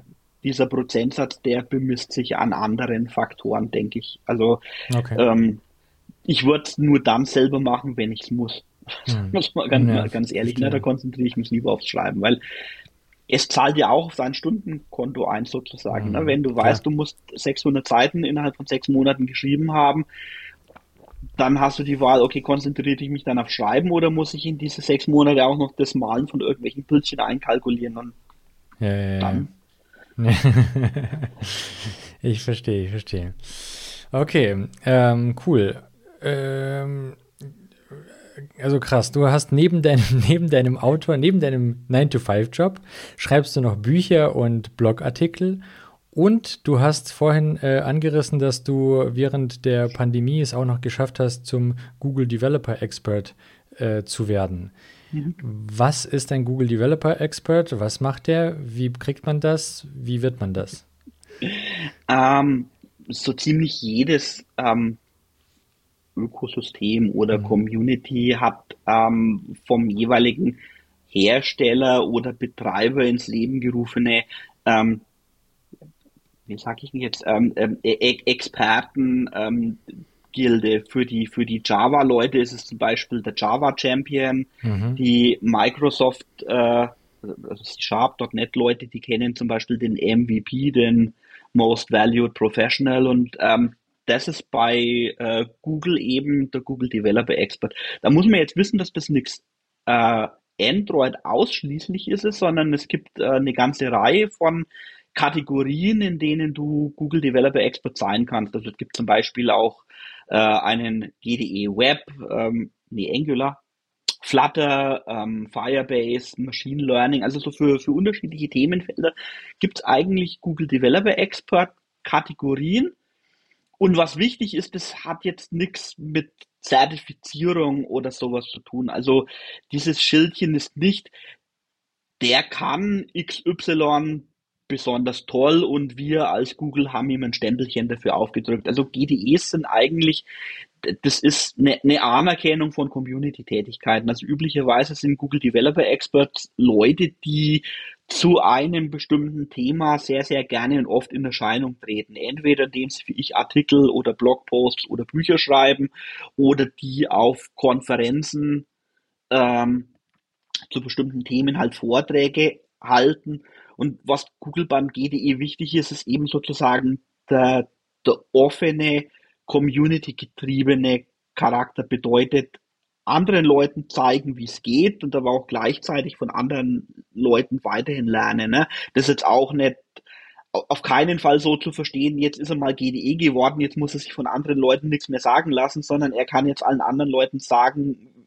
wo es lang geht, sondern, ne, wie gesagt, das ist mehr jemand ähm, befasst sich mit dem Thema sehr intensiv und hat deswegen eine ganze Menge drüber zu sagen und tut es aber halt eben gerne in einem kostenlosen, öffentlichen, freundlichen Umfeld, mhm. jetzt eben zum Beispiel auf, auf Konferenzen oder so und gibt mhm. eben Wissen gern weiter und bleibt aber dabei eben offen, um auch eben Wissen sozusagen von anderen noch einzusaugen. Also ähm, Cool. Und äh, aber wenn du sagst, das ist keine Zertifizierung, dass du da keine Prüfung ablegen musst, kommt dann Google auf dich zu oder musst du dich irgendwo melden und sagen, hallo Google, ich tue sehr viel für euch. Äh, ich sage jetzt im Spaß, ich bin ungefähr zehn Jahre davon ausgegangen, dass Google auf einen zukommt. Ich habe, ich habe mit meinem Android-Buch habe ich 2011 angefangen und seitdem eigentlich mehr oder weniger jedes Jahr eine neue Auflage äh, rausgebracht und für Heise habe ich tonnenweise von Android-Artikel veröffentlicht und ich dachte man dann immer, Mann, ich mache so viel für Android, warum melden die sich nicht bei mir? Ja, ja, und ja. Ähm, irgendwann hat dann mal ein guter Freund von mir, ähm, ein Franzose, der Tim Bourguignon, der macht übrigens auch ähm, einen Podcast, Developers Journey, das ist auch okay. eine coole Socke. Mhm. Ähm, der hat dann gesagt, Thomas, wenn du GDE werden willst, dann frag. Ich kann da nicht einfach nachfragen. Wie, warum nicht? äh, habe ich einen anderen befreundeten Entwickler, von dem ich weiß, dass er GDE ist, habe ich eben gefragt, sag mal, wenn ich mich da bewerben will, was muss ich denn da tun? Und er hat mir das halt dann gesagt. Und dann habe ich mich beworben und bin natürlich prompt das erste Mal abgelehnt worden. Und äh, sie haben dann nur so. gesagt, ja, probier's halt in einem halben Jahr nochmal. Mhm. Beim zweiten Anlauf hat es dann eben geklappt. Und also du musst keine Prüfung ablegen, es ist aber ähm, ein, also die nehmen nicht jeden, sondern wie gesagt, du musst eben halt glaubhaft machen, dass dir wirklich die Community am Herzen liegt. Also was Google sehr, sehr wichtig ist und das ist ja auch nachvollziehbar, die wollen nicht, dass du das jetzt als ein Verkaufsargument für dich verwendest. Ne? Hey, hallo, ich bin Google Developer Expert und deswegen bin ich saugut und deswegen müsst ihr mich nehmen. Also das wäre eine riesige rote Flagge, sondern denen ist halt eben nur dieser Community-Gedanke wichtig. Und das wollen sie natürlich schon rausfinden. Ne? Das bedeutet, die gucken sich an, wie trittst du denn in Erscheinung? Was hast du denn gemacht? Was hast du denn zu sagen? Mhm. Ähm, gehst du nett und freundlich mit anderen Menschen um, ist dir sowas wie Inklusion wichtig zum Beispiel. Mhm. Ne? Ähm, ähm, äh, oder bitte, der, ähm, der auf das Patriarchat stehende und solche Dinge. Also es gibt eine ganze Reihe von roten Flaggen, wo die sagen, mit so einem äh, Kerl wollen wir nichts zu tun haben. Ja, ist ja nur, wie gesagt, nachvollziehbar. Verstehe. Das heißt, ähm, wenn du sagst, das sind Community-Gedanken, die gucken eher darauf, also anders gesagt, dieses Google Experts, äh, Developer Experts Badge soll eher signalisieren, das ist jemand, den kann ich ansprechen, wenn ja. ich Fragen zum Thema Android habe. Ja, ganz, ganz genau. Okay. Ga, ga, ganz genau so, also quasi eine, eine, Einladung, komm auf mich zu, spreche mit dir, ich ja. versuche dir zu helfen, wenn ich es kann. Ja, genau, also das hast schön, schön gefragt, weil genau das steht dahinter. Okay, verstehe. Weil ansonsten, äh, wenn ich jetzt AWS zum Beispiel, die machen ja sehr viele äh, Badges, die man in äh, kostenpflichtigen äh, Prüfungen erwerben kann oder beziehungsweise ja. halt die Prüfung ablegen kann und dann bekommen kann, wenn man diese denn besteht. Und ähm, das ist ja meistens eher ein persönliches Verkaufsargument für den ja, Arbeitgeber, für äh, den Kunden äh, etc. Okay, ja, hier ist das nicht so. Okay, interessant, interessant. Ich weiß gar nicht, wie das bei Microsoft ist, um ehrlich zu sein. Okay, interessant. Ähm, äh, jetzt äh, wollten wir vielleicht noch mal kurz über dieses Thema sprechen mit diesen Foldable Phones. Das finde ich ja. ja. wirklich, also oder beziehungsweise fangen wir mal anders an. Ähm, noch ganz kurz einen kleinen Schweif. Hattest du jemals Interesse daran oder wolltest du auch mal ähm, iOS entwickeln? Also wieso bist du dann auf Android quasi äh, bei Android geblieben? Hat dich das nie interessiert, auch mal in iOS reinzugucken oder hast du es vielleicht schon gemacht? Doch, doch, habe ich auch. Ähm, also äh, ich glaube, ich, ich hatte das mal ganz kurz angerissen. Ich glaube, du kannst in einem bestimmten Bereich nur dann gut sein, wenn du dir auch andere Bereiche anguckst. Ähm, das ja. war mir immer sehr, sehr wichtig. Das heißt, ich habe im Laufe der Jahre immer iOS-Geräte gehabt äh, und auch ähm, in bescheidenem Maße dann natürlich ähm, mhm. die Dinger programmiert. Ähm, nicht nur iOS, also Swift und Swift UI und so weiter, sondern ganz bewusst auch andere ähm, Mobile Frameworks. Ähm, da hat ja von Google das Flutter als ein sogenanntes Cross-Plattform-Framework hat ja momentan einen riesigen Lauf. Ja. Ähm, das habe ich mal angeguckt und gucken wir es auch immer wieder an, ähm, weil ich glaube, es ist eben auch wichtig. Also ich gucke sehr regelmäßig aufs iPhone, um eben halt bewerten zu können, wie macht's denn der eine, wie macht's denn der andere. Ne? Also ich meine, die beiden Systeme werden sich immer ähnlicher, das stimmt, aber trotzdem mhm. hat ja jede Plattform so seine ganz eigene Vorgehensweise. Und wenn jetzt Google oder Apple ähm, eine neue Technologie vorstellt, dann äh, kannst du ja nur dann bewerten, ist die wirklich gut, hm. wenn du auch andere Implementierungen von so einem Konzept immer angeguckt hast. Also das halte ich für extrem wichtig, würde ich auch jedem empfehlen. Also mhm. Ne, wie Verstehen. gesagt, also ich, ich würde jetzt nicht sagen, ich bin ein iOS-Experte, ich würde noch nicht mal sagen, ich bin ein guter iOS-Entwickler, weil dazu tue ich es zu selten. Aber die ja, Neugier klar. ist da und ich glaube, die Neugier ist auch wichtig. Ja, absolut. Cool. Ähm, also, aber du bist trotzdem nach wie vor aus Überzeugung Android-Entwickler und du hast es dir bei iOS angeschaut und dir gedacht, äh, ich bleibe bei Android. Korrekt? Nee, kann man so eigentlich gar nicht sagen. Ähm, also ich, ich möchte ähm, mit Android sozusagen meinen Hauptberuf machen und mhm. tatsächlich eben auch meinen privaten Kram. Also tatsächlich war ja eben auch das Werden eines Google Developer Expert ich habe dann irgendwann zu Moni, also Moni ist meine Frau, gesagt, mhm. äh, ich mache den ganzen coolen Scheiß, mache ich immer in meiner Freizeit und im beruflichen Umfeld bin ich Manager. Das ja. wollte ich nicht. Also ich, ich wollte das, was mir wichtig ist, wollte ich äh, im, im beruflichen machen und das ist schon Android. Ne? Also von ja. daher bin ich schon ein überzeugter Androide sozusagen. Also mhm. mir ist Google und Android und das Android-Ökosystem ist mir sehr, sehr wichtig und da will ich auch im größten Teil dabei bleiben. aber eben auch immer mal wieder Ausflüge in andere Bereiche, also iOS zum Beispiel zu machen oder Cross-Plattform zu machen, um einfach auch wieder neue Ideen ähm, ja. für das Hauptumfeld sozusagen zu kriegen. Ah, cool, okay. Aber plus, äh, das dachte ich mir jetzt, weil äh, wir haben ja vorher noch kurz über deine ganzen vielen Android-Figürchen im Hintergrund ähm, äh, geredet. Also es ist ja jetzt nicht so, dass du jetzt irgendwie ein Fan von etwas anderem bist, aber äh, quasi äh, dich überwinden musst, ein Android zu programmieren, sondern es sieht ja doch so aus, als wärst du da schon mit, mit Herzblut dabei irgendwie. Ja, definitiv, ja, definitiv. Ich fühle mich bei Android schon sehr zu Hause. Das, ähm okay, cool, cool. Ähm, hast du, ich glaube, äh, ja, ich glaube, Florian hat das erzählt, also Florian Walter, mhm. ähm, hat erzählt, dass ähm, er immer ein Problem hatte, oder beziehungsweise ein Problem, er macht ja auch viele Kurse mit ähm, Coding with Flow, genau. Mhm. Und da hat er gesagt, dass sich Android-Kurse für ihn nie gelohnt haben, weil es ist, also für iOS iOS kostet immer Geld. Egal, ob du da Developer bist, es kostet für dich Geld, deine Apps zu veröffentlichen. Es kostet irgendwie alles Geld. Die Apps sind teurer. Ja. Android ist ja auch ist ein sehr inklusives Betriebssystem, kann man schon fast sagen, weil es ist äh, Open Source, es ist für alle zugänglich, zumindest der Core.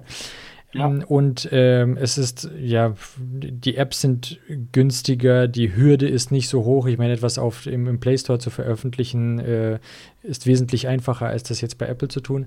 Darunter leidet natürlich ein wenig die Qualität. Auf der anderen Seite ist es halt für alle zugänglich.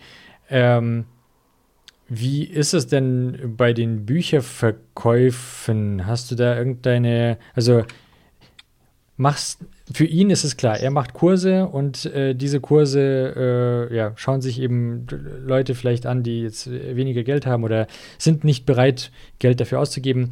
Macht sich das für dich irgendwie bemerkbar?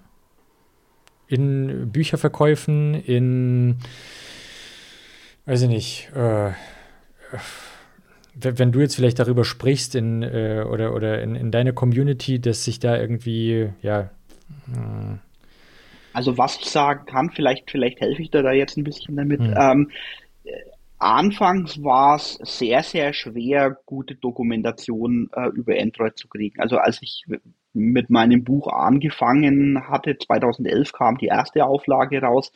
Da gab es natürlich auch von Google Entwicklerdokumentation, aber die war, das kann man nicht anders sagen, grottenschlecht.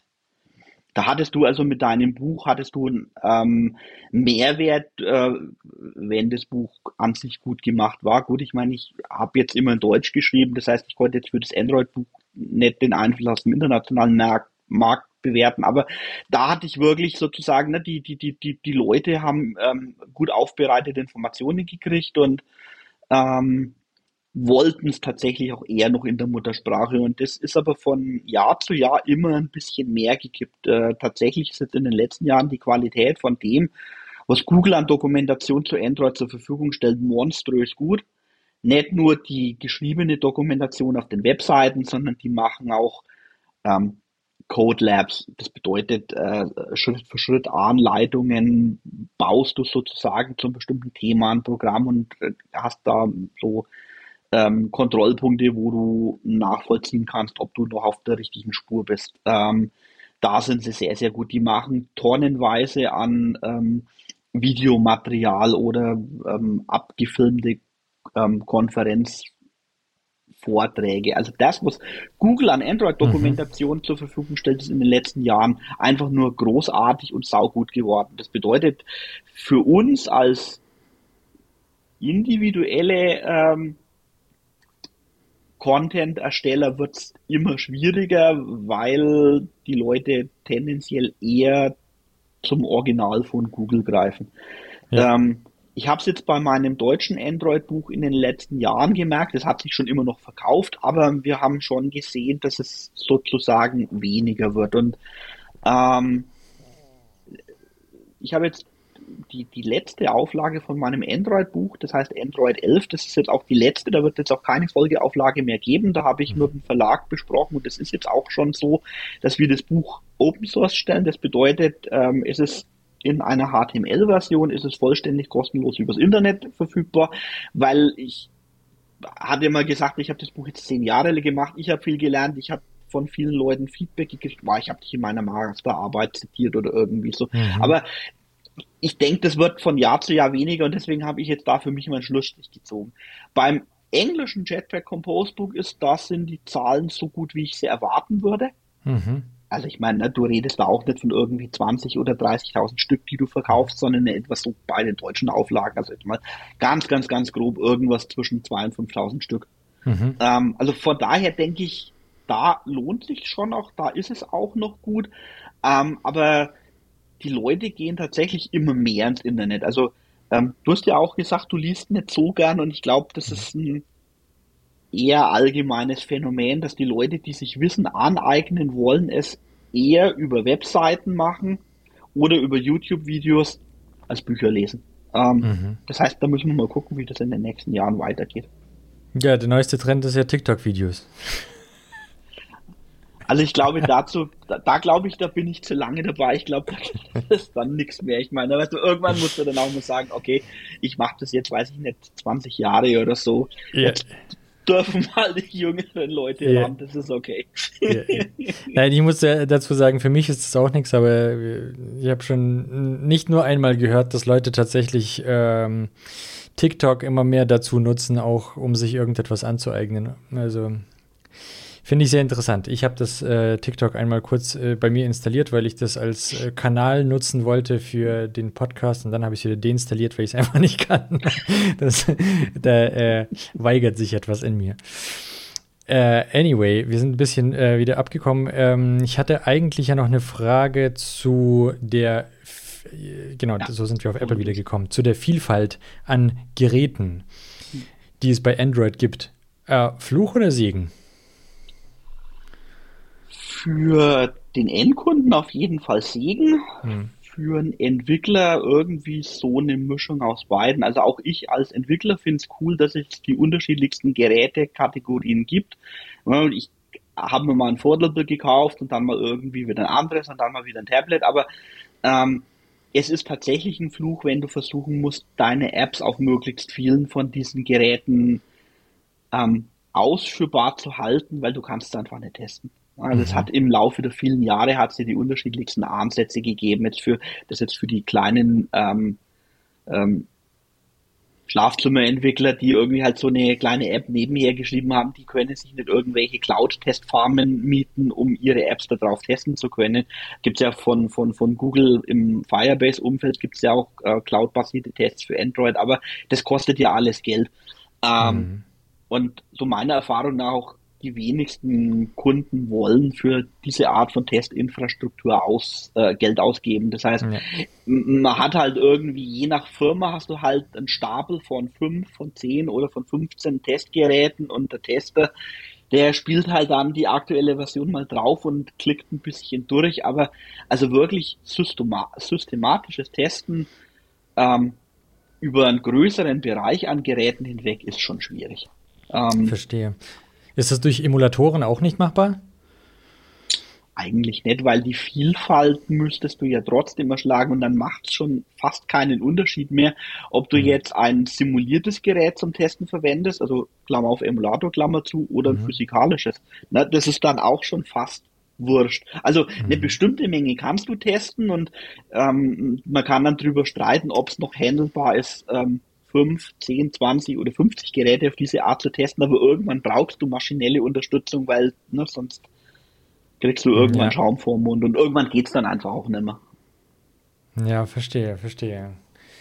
Ähm, mit diesen neuen Foldables, die hattest du jetzt auch gerade eben äh, angerissen. Wie hoch mhm. ist denn der da? Also ich habe noch niemanden mit einem Foldable getroffen, deswegen frage ich mich, äh, oder habe ich mich vor kurzem gefragt, war das ein Flop oder also ist das jetzt wieder so eine Erscheinung, die, weißt du, es gab ja, es gab immer mal wieder merkwürdige Trends, die dann schnell wieder äh, versunken sind. Jetzt frage ich mich, ist das mit dem Foldable genauso oder bist du, du kennst da bestimmt bessere Zahlen oder du siehst das besser in deinem Daily, Daily Business. Ähm, wird das gefragt von Kunden, dass die Apps auch mittlerweile auf äh, Foldable Telefon laufen? also erstmal ist es ja so, die Dinge, die sind ja sind teuer. Ne? Das musste ja mal, mhm. Google hat jetzt ja auf seiner, auf seiner Entwicklermesse auf der I.O. haben sie ja das Pixel mhm. Fold vorgestellt. Das mhm. kommt jetzt, glaube ich, irgendwie im August oder September oder Juni, mhm. ich weiß nicht, kannst, die, die, die mhm. haben einen Einstiegspreis von 1900 Euro. Ähm, Sauber. Die, die, die, die, die, die Samsung Foldables, die sind, glaube ich, nicht signifikant günstiger. Ähm, also je nachdem, welches Foldable du haben möchtest, äh, vielleicht hier ein kleiner Einschub, damit es nachvollziehbarer wird. Es gibt ja eigentlich zwei grundlegenden Kategorien. Die einen, das sind die, die auch so teuer sind, das sind im Prinzip zusammengeklappte Tablets. Das bedeutet, wenn du es aufklappst, hast du eigentlich ein kleines Tablet in der Hand. Ähm, mhm. und dann gibt es ja noch eine andere Variante von Foldables, das sind die Flip Phones, wo du im Prinzip, wenn du es aufklappst, nur einen Bildschirm in der Größe von einem normalen Smartphone hast. Mhm. Aber wenn du es halt eben zusammenklappst, ähm, ist es halt in der Tasche extrem kompakt. Mhm. Ähm, was ich glaube, auch diese Flipphones, die müssen noch günstiger werden, weil da bist ja auch bei einem Preis von um oder über 1000 Euro.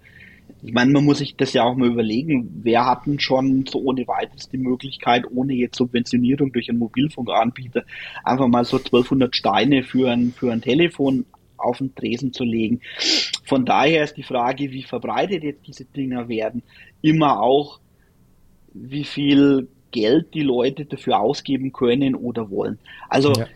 Äh, solange die Dinge nicht wirklich substanziell günstiger werden, wird es, denke ich, immer irgendwie ein Nischending sein.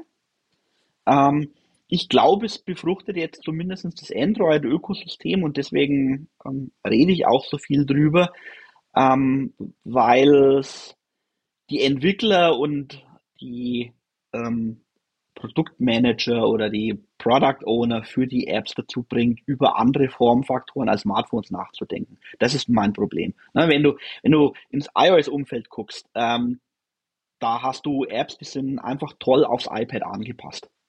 Und das findest du in Android, findest du nicht. Also die, die meisten Android-Apps sind lieblos für Tablets angepasst. wenn du Pech hast, gar nicht.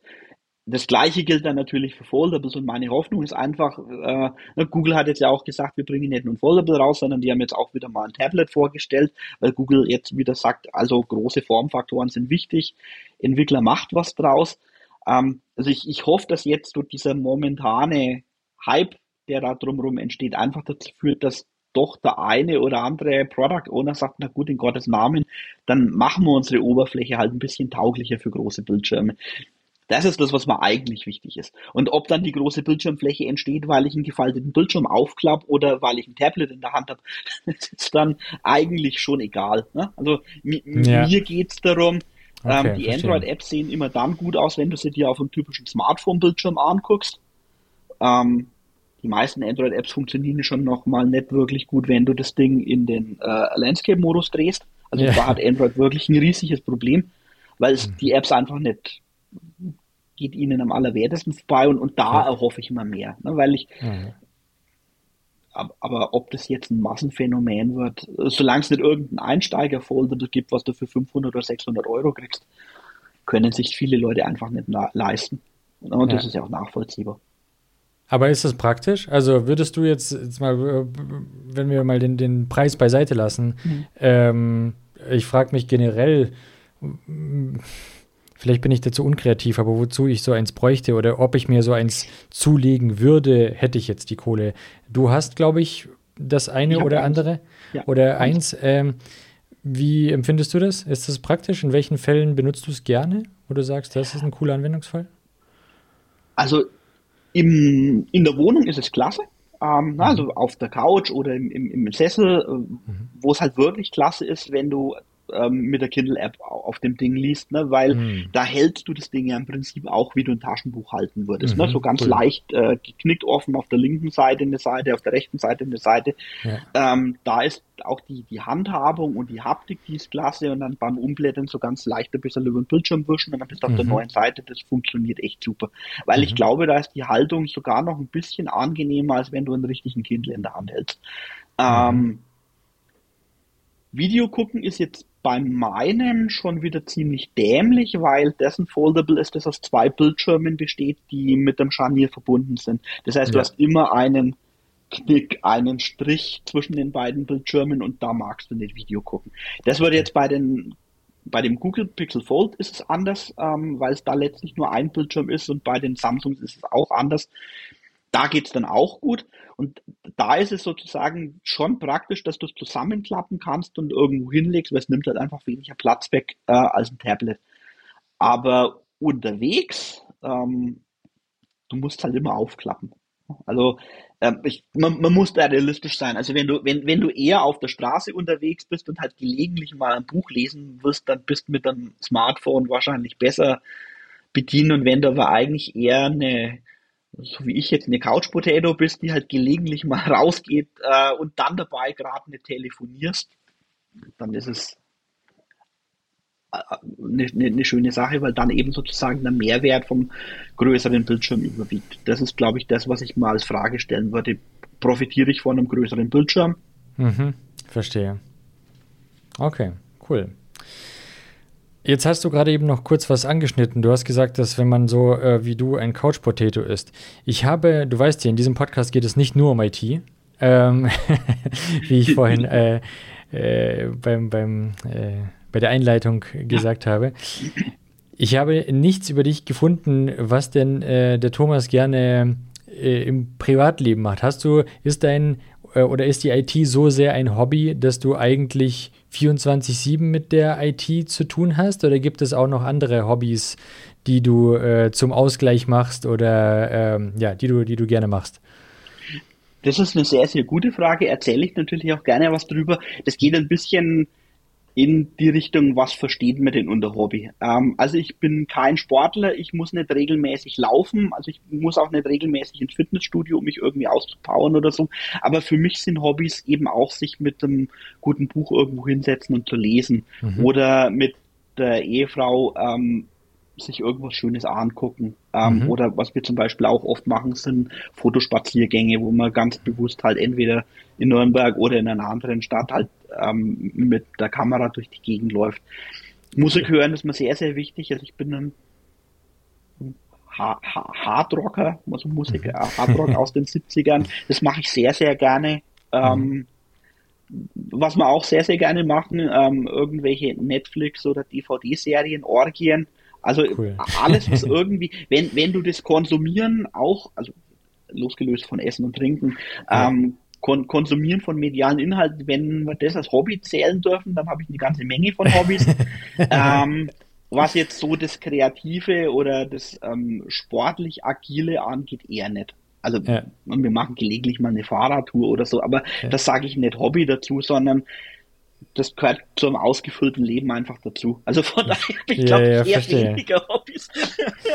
okay, ja, cool. Ja, du, ich meine, jeder, jeder wie er mag. Ähm, klingt, klingt auch sehr spannend. Was war die, äh, bist du mehr Seriengucker oder Filmegucker? Tatsächlich momentan eher Serien. Ähm, was, was ist der neueste heiße Scheiß? Ich habe schon sehr lange kein Oh, oh Netflix. oh, oh, oh, ähm, das muss ich noch ein bisschen sagen. Also wir gucken uns eher selten neue Serien an, sondern mhm. eher so die, die in den letzten 20 Jahren rausgekommen sind, weil ähm, momentan ist zu viel, ähm, weiß ich nicht, Apokalypse und Zombie und mhm. keine, ja, keine Ahnung, verstehe, keine Ahnung verstehe. was. Was, was wir gerne geguckt haben, als es rausgekommen ist, aber das sind jetzt ja auch 20 Jahre her, ähm, Dexter. Dexter, ja. ja, gigantisch, sehr schön. Das, das, das ist monströs cool. Da kann ich und auch noch mitreden. Bei das, was vor 20 Jahren rausgekommen ist, da kann ich auch noch mitreden, ja. Und, und genau, und das sind tatsächlich auch die Dinge, die wir uns gerne angucken. Ähm, cool. Sehr schön. Ähm, äh, was ist die, was würdest du sagen, ist deine, was ist die, eine sehr reißerische Frage. Ich entschuldige mich im Voraus, aber was ist die, die, die beste Serie, die du gesehen hast? Übergreifend. So, so wirklich global galaktisch. Einfach global galaktisch. Was ist die beste Serie in deinen Augen, die du gesehen hast? Star Trek Next Generation. Star Trek? Aha. Ah, also ah. nicht, nicht der Kirk, sondern der Picard, also ne-, Next Generation. Okay, Star Trek Next Generation. Alles klar. Du bist also ein Trekkie. Ich bin, ja, ja, das, das kann man tatsächlich sagen. Also, also das ist, das ist Wahnsinn, wie, wie entrückt sich manche Dinge irgendwie anfühlen. Ich kann mir noch, ich kann mich noch erinnern, das ist jetzt ja auch ungefähr 20 Jahre her, als irgendwann ähm, der Star Trek-Film Generations rauskam, wo also ne, Kirk meets Picard, da hatte in Nürnberg ähm, das Fremdsprachenkino hatte da eine Star Trek-Nacht gemacht. Da haben sie äh, auf Englisch hatten sie ähm, alle alten Star Trek-Filme gezeigt mit Kirk und Spock und so weiter und äh, dann quasi als letztes großes Highlight am Morgen dann, wo alle Leute schon noch irgendwie halbtot in ihren Kinosesseln hingen, dann eben noch das äh, Treffen der Generationen und das war für mich so der letzte Kick. Also TNG hatte ich vorher schon auch gesehen irgendwie, aber das war dann für mich irgendwie, wo dann ne, die Erkenntnis, okay, ja. Du bist also ein Trekkie. Na gut. Warst du auch bei diesem Marathon dabei? Ja, ja, ja, ja, ja, ja, ja, ja. ja. Oh. Cool, cool, sehr schön. Alrighty, ich habe noch äh, eine, eine Frage habe ich noch, bevor wir zu den mhm. Blitzfragen noch übergehen. Ähm, und zwar zu deinem aktuellen Arbeitgeber. Was macht Snap Mobile I.O.? Ähm, wir machen für unsere Kunden Android-Apps. Also okay. das, ist, das ist ganz einfach zu sagen. Also wir, wir, wir haben bei Snap, weiß ich nicht, ich glaube momentan fünf oder sechs GDEs lustigerweise und mhm. wir gehen als Android-Entwickler ähm, zu Kunden. Okay. Ich bin jetzt gerade im Automotive-Umfeld unterwegs, mhm. code da eine App für die und genau, cool. also wir sind im, im, im, im Prinzip, ich weiß nicht, was du dazu sagen würdest, Agency oder mhm. also. ja. Hätte ich jetzt auch gesagt, Agentur.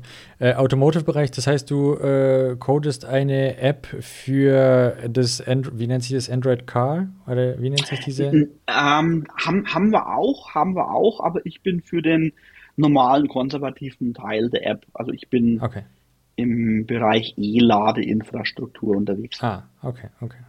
Cool, spannend. Schön. Ähm, ja, das war es auch schon mit meinen Hauptfragen soweit.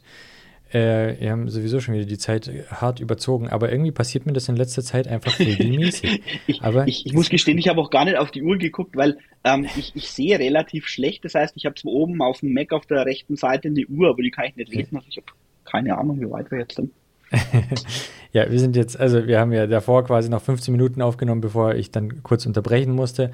Und mhm. jetzt sind wir bei einer Stunde 15, also insgesamt bei eineinhalb Stunden. Aber das ah, ist ja. voll, vollkommen legitim. Ich habe mir mal zu Anfangszeiten von diesem Podcast irgendwie so als ähm, Daumenregel genommen, dass ich äh, in einer Stunde bleiben möchte. Das nennt sich dann das ganze Snack Podcasts, weil man das quasi in der Mittagspause sich anhören kann. Habe ich so rausgehört. Aber irgendwann, ich habe mich so dermaßen von allen Konventionen des Podcast-Machens entfernt und auch von allen Marketing-Maßnahmen äh, entfernt, dass ich mir dachte, ab jetzt mache ich sowieso nur noch, äh, wie lange es mir Spaß macht und was das mir Spaß macht. Ja, ja, und ja. jetzt mache ich das. Ich weiß nicht, ob sich das irgendwie auf die Zahlen auswirken wird. Ähm, es ist mir aber auch, um ehrlich zu sein, aktuell absolut egal, weil ich ja das, die wunderschöne Situation habe, dass ich von diesem Podcast absolut null abhängig bin. Er kostet mich nur sehr viel Geld, aber ich lerne dabei sehr viele tolle Menschen kennen, was mich sehr erfreut. Und äh, ja, wenn es noch zwei Menschen mehr cool finden, dann ist ja schon schön. Das finde ich, das finde ich klasse. Also so geht es mir. Wir hatten das doch kurz beim Schreiben. Das ja, ist ja beim ja. Schreiben ist es letztlich genau das Gleiche. Ne? Wenn, wenn du zwei Leute findest, die den Artikel oder den Blogpost lesen und sagen, okay, hat mir was gebracht, habe ich gerne gelesen, dann war es die Mühe eigentlich schon wert. Ja, das ist mein, ähm, es ist immer leichter, schlechte Kritik von Leuten zu kriegen als positive Kritik, aber gut, das ist es. Das hast du ja wahrscheinlich auch schon mitgekriegt. Ja. Durchaus. Ja, absolut. Ich habe mal bei Medium hatte ich mal einen Artikel verfasst über ähm, React und ähm, so ein kleineres Headless CMS.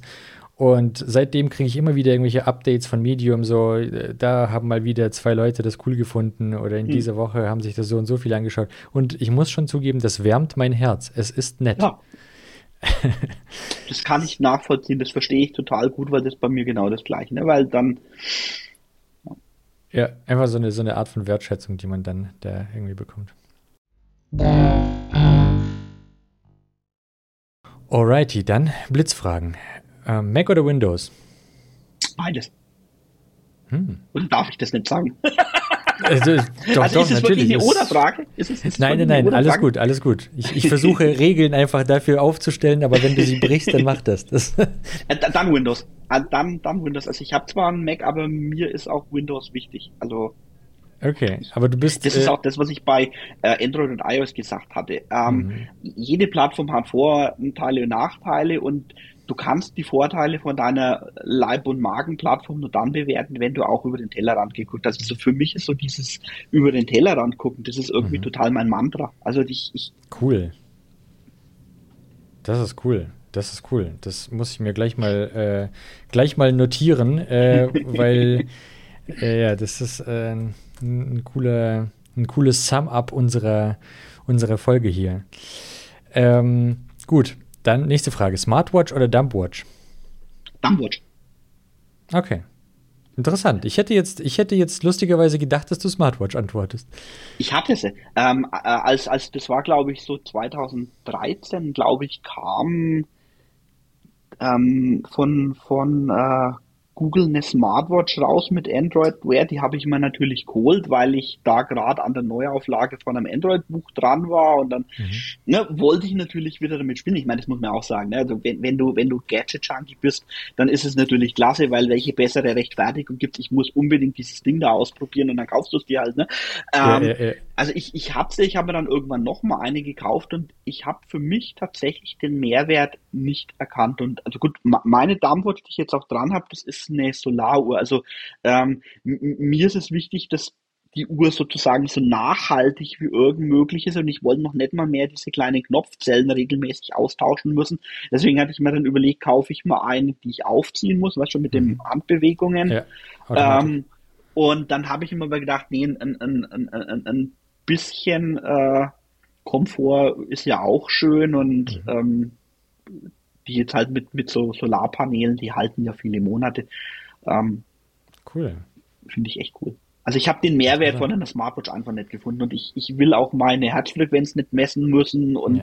ne, ich will es jetzt nicht ins Lächerliche ziehen, ne? es gibt mit Sicherheit viele Alles sinnvolle gut. Einsatzgebiete von den Dingen, aber ja. ähm, ist nicht meins. Ich habe es ausprobiert, ja, fand es cool, habe drüber geschrieben, habe drüber geblockt, habe in meinem mhm. Buch was drüber geschrieben und dachte ich mir, nee. Letztlich lädst du jede einmal pro Tag. Und das war mir dann zu nervig. Ne? Dann, mhm. dann hatte ich bei einer von meinen Smartwatches, hatte ich, die hatte so eine Art von Dockingstation, Schrägstrich Cradle, wo du sie drauflegen musstest mhm. und da standen Kupferstifte hoch. Und die mhm. sollten eigentlich einen Kontakt herstellen, bloß in zwei von drei Fällen taten sie das nicht. Das heißt, ich war mir irgendwie drauf, runter, drauf, runter, drauf, runter, bis das blöde Ding dann irgendwann mal geladen hat. Und da dachte ich mir, mhm. Alter, geht's noch? Sehr gut. Nee, kann ich verstehen. Ja, ich meine, passt ja auch nicht zu jedem Lifestyle und äh, ja. Wie du siehst, bin ich hier auch ein Anhänger der, der Dumpwatches, allerdings der Knopfzellen-Dumpwatches. Aber äh, bei der muss man, die hat eine, verspricht eine äh, Dauer von sieben Jahren wow. und äh, ich habe von vielen Leuten gehört, dass das völlig untertrieben ist. Ui, ich bin gespannt. Oh, das ist cool. Ich, werde berichten, wenn es soweit ist. Das ist cool. Das, das finde ich echt cool. Mal gucken, wie lange die Solarzellen von meiner hier halten. Na, angeblich sind die auch sehr langlebig, aber gut, keine ja. Ah ja, werden sehen. Okay. Ähm, dann auch eine etwas speziellere Frage. Ich weiß nicht, ob du da so ähm, mit unterwegs bist. Vim oder Emacs? Emacs. Das war der erste Editor, den ich während meinem Studium verwenden durfte und ich bin einfach durch die harte Schule des Nutzen-Müssens gegangen. Und ähm, tatsächlich hatte, ne, wir hatten, ähm, habe ich ja glaube ich erzählt, äh, Lisp als Programmiersprache an der mhm. Uni auch gelernt und da hatte der Emacs einfach mehr an Zusatzfunktionen on board als der VI. Also ich habe nicht mhm. den Vim, das ist ja sozusagen schon die aufgebohrte Variante. Wir hatten genau. dann bei uns in Erlangen an der Hochschule hatten wir HPUX und da gab es nur den VI mhm. und das war mir dann zu basic. also Emacs. Witzig. Du bist der erste Mensch, der diese Frage mit Emacs beantwortet, by the way. Also zumindest hier in, in diesem Podcast. Ja, ja tatsächlich. Eine Premiere. Ja, weil, weil Vim ist halt doch irgendwie so Nano und Vim, die kennt man halt, mhm. als wenn man heutzutage noch äh, jetzt irgendwie mit dem Terminal unterwegs ist, im Mac- oder Linux-Umfeld. Ja. Äh, aber Emacs ist tatsächlich selten geworden. Okay. Ähm, Light Mode oder Dark Mode? Light Mode auch nicht gewöhnlich. Gerade. ja, ich weiß. Ich, ich, du kannst dir nicht vorstellen, wie oft ich von meinen Android-Kollegen, also im internationalen, ah, my eyes are bleeding, how can you? nee, definitiv Light Mode. Also fairerweise jetzt gerade momentan ist der Mac im Dark Mode, ähm, weil ich es für bestimmte Screenshots brauche, aber mir mhm. ist tatsächlich, vielleicht ist es nur eine Gewöhnung aus vielen Jahren, aber mir, mir ist es einfach vertrauter. Ich weiß nicht. Okay. Ja, ja, ja, why not? Ähm, Spaces oder Tabs? Space. Das war auch eindeutig. Ähm, Kaffee oder Tee? Kaffee. Klassiker. äh, okay, das, die Frage ist dir zu stellen, natürlich jemandem, der ein Buch über Eclipse geschrieben hat, ist äh, eigentlich hinfällig, aber ich frage trotzdem mal, wie ist Code oder IntelliJ? IntelliJ. Du bist wahrscheinlich allgemein mehr im, im, im äh, wie heißen die, äh, JetBrains-Umfeld. Ja. ja, sozusagen gezwungenermaßen. Ich meine, äh, Android hat ja mit Eclipse angefangen hm. und äh, 2013, glaube ich, haben sie dann ähm, auf Android Studio umgestellt, was ja letztlich äh, ein abgespecktes IntelliJ ist.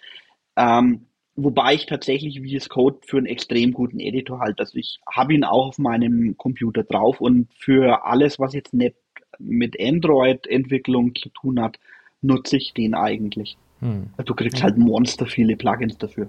Hm. Also ich finde das VS Code einfach Absolut. cool.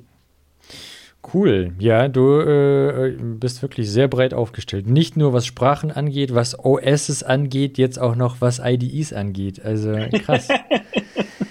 äh, ja, aber das ist echt schön. Viele Leute sind da sehr stubborn, dass sie so anfangen, ähm, wenn sie einmal mit etwas anfangen, dann werden sie entweder Apple-Fanboys oder Android-Fanboys ja. oder und das finde ich auch, das ist auch eine sehr, sehr große Gefahr, wenn man sich auf eine Seite stellt, dann ähm, ja, absolut. Ja. Also ich, ich, ich hoffe, ich komme jetzt nicht eher irgendwie elitär oder großkotzig rüber, aber damit habe ich ein Problem mit, mit, mit, mit diesem borniert eingefahrenen irgendwie. Das, das, das engt einem so ein. Ich meine, ne, und wenn du dir anguckst, egal was du dir jetzt anschaust, ähm, die Plattformen oder bestimmte Programme, alles, was eine bestimmte Menge an Nutzern überschritten hat, kann doch nicht einfach nur blöd sein. Und das, das, das muss ich doch würdigen können. Selbst ich, es ist ja völlig legitim zu sagen, mir gefällt das besser, weil. Und ja. wenn du dann ein, zwei äh, vernünftige Argumente bringen kannst, ja. ist es ja gut. Aber das einfach das, das bornierte und unreflektierte äh, Abwatschen, boah. Das, ja. Ja, ja, absolut. Ja, oder auch genauso alles gut zu finden, was äh, auch manchmal, manchmal gehen Entwicklungen nun mal, äh, das ist ja kein, kein linearer Verlauf, auch da gibt es Fehltritte. Ähm, naja. Okay, cool. Finde ich sehr, sehr schön auf jeden Fall. Ähm, dann Firefox oder Chrome? Chrome. Das äh, dachte ich mir. Äh, Desktop oder Laptop? Laptop. Okay. Bist du viel unterwegs? Du bist ja auch Speaker, ne? Oder du machst äh, hin und wieder machst du ja so also, Speaker-Jobs. Also, das mit dem Couch Potato war tatsächlich wörtlich zu nehmen. Nee, also wirklich oft unterwegs bin ich nicht. Ähm, ich hatte in meiner Frühzeit hatte ich tatsächlich richtige Desktops und ähm, ich, ich habe aber damals immer schon der Versuchung widerstanden, diese Dinge aufzuschrauben und sie irgendwie mhm. aufzubohren. Also ähm, mir waren die, die, die, die Laptops einfach von der Handhabung her irgendwie praktischer. Du kannst sie mitnehmen, wenn du es musst, und hm. aber wenn du dann doch mal einen Schreibtisch aufräumen willst, hebst du den Laptop halt leichter hoch. Ja, ja, absolut. Das stimmt. ja, außerdem natürlich für ein Couch Potato ist es auch sehr, sehr praktisch, weil damit kannst du natürlich auch auf der Couch sitzen. Richtig, richtig. Okay, cool. Ähm, Homeoffice oder On-Site? Homeoffice. Das war für mich wirklich der, der, der, der einzige Aha-Effekt aus der Pandemie. Ähm, vorher war ich auch ein bekennender On-Site-Gänger, klar, man war es nicht anders gewöhnt. Ähm, und mit der Pandemie, wo wir gezwungen wurden, von zu Hause zu arbeiten, habe ich für mich gemerkt, wie viele Vorteile ich habe. Ähm, kann ich jetzt natürlich nicht belegen, aber ich bin produktiver dadurch, dass ich mir meinen Tag irgendwie besser strukturieren kann. Ähm, tatsächlich trinke ich zu Hause mehr, also Wasser oder Kaffee oder beides, ähm, als, als in der Firma und ähm, ich vermisse tatsächlich auch die Zeiten in der Kaffee- oder Teeküche, wo du mit Kolleginnen und Kollegen redest, nicht so sehr, weil es ist eine Frage, der, der Extrovertierte wird immer die Menschen suchen und der sagt dann zwangsläufig On-Site, weil für ihn die Chance, jemanden zu treffen, mit dem er plaudern kann, größer ist, was ja super ist.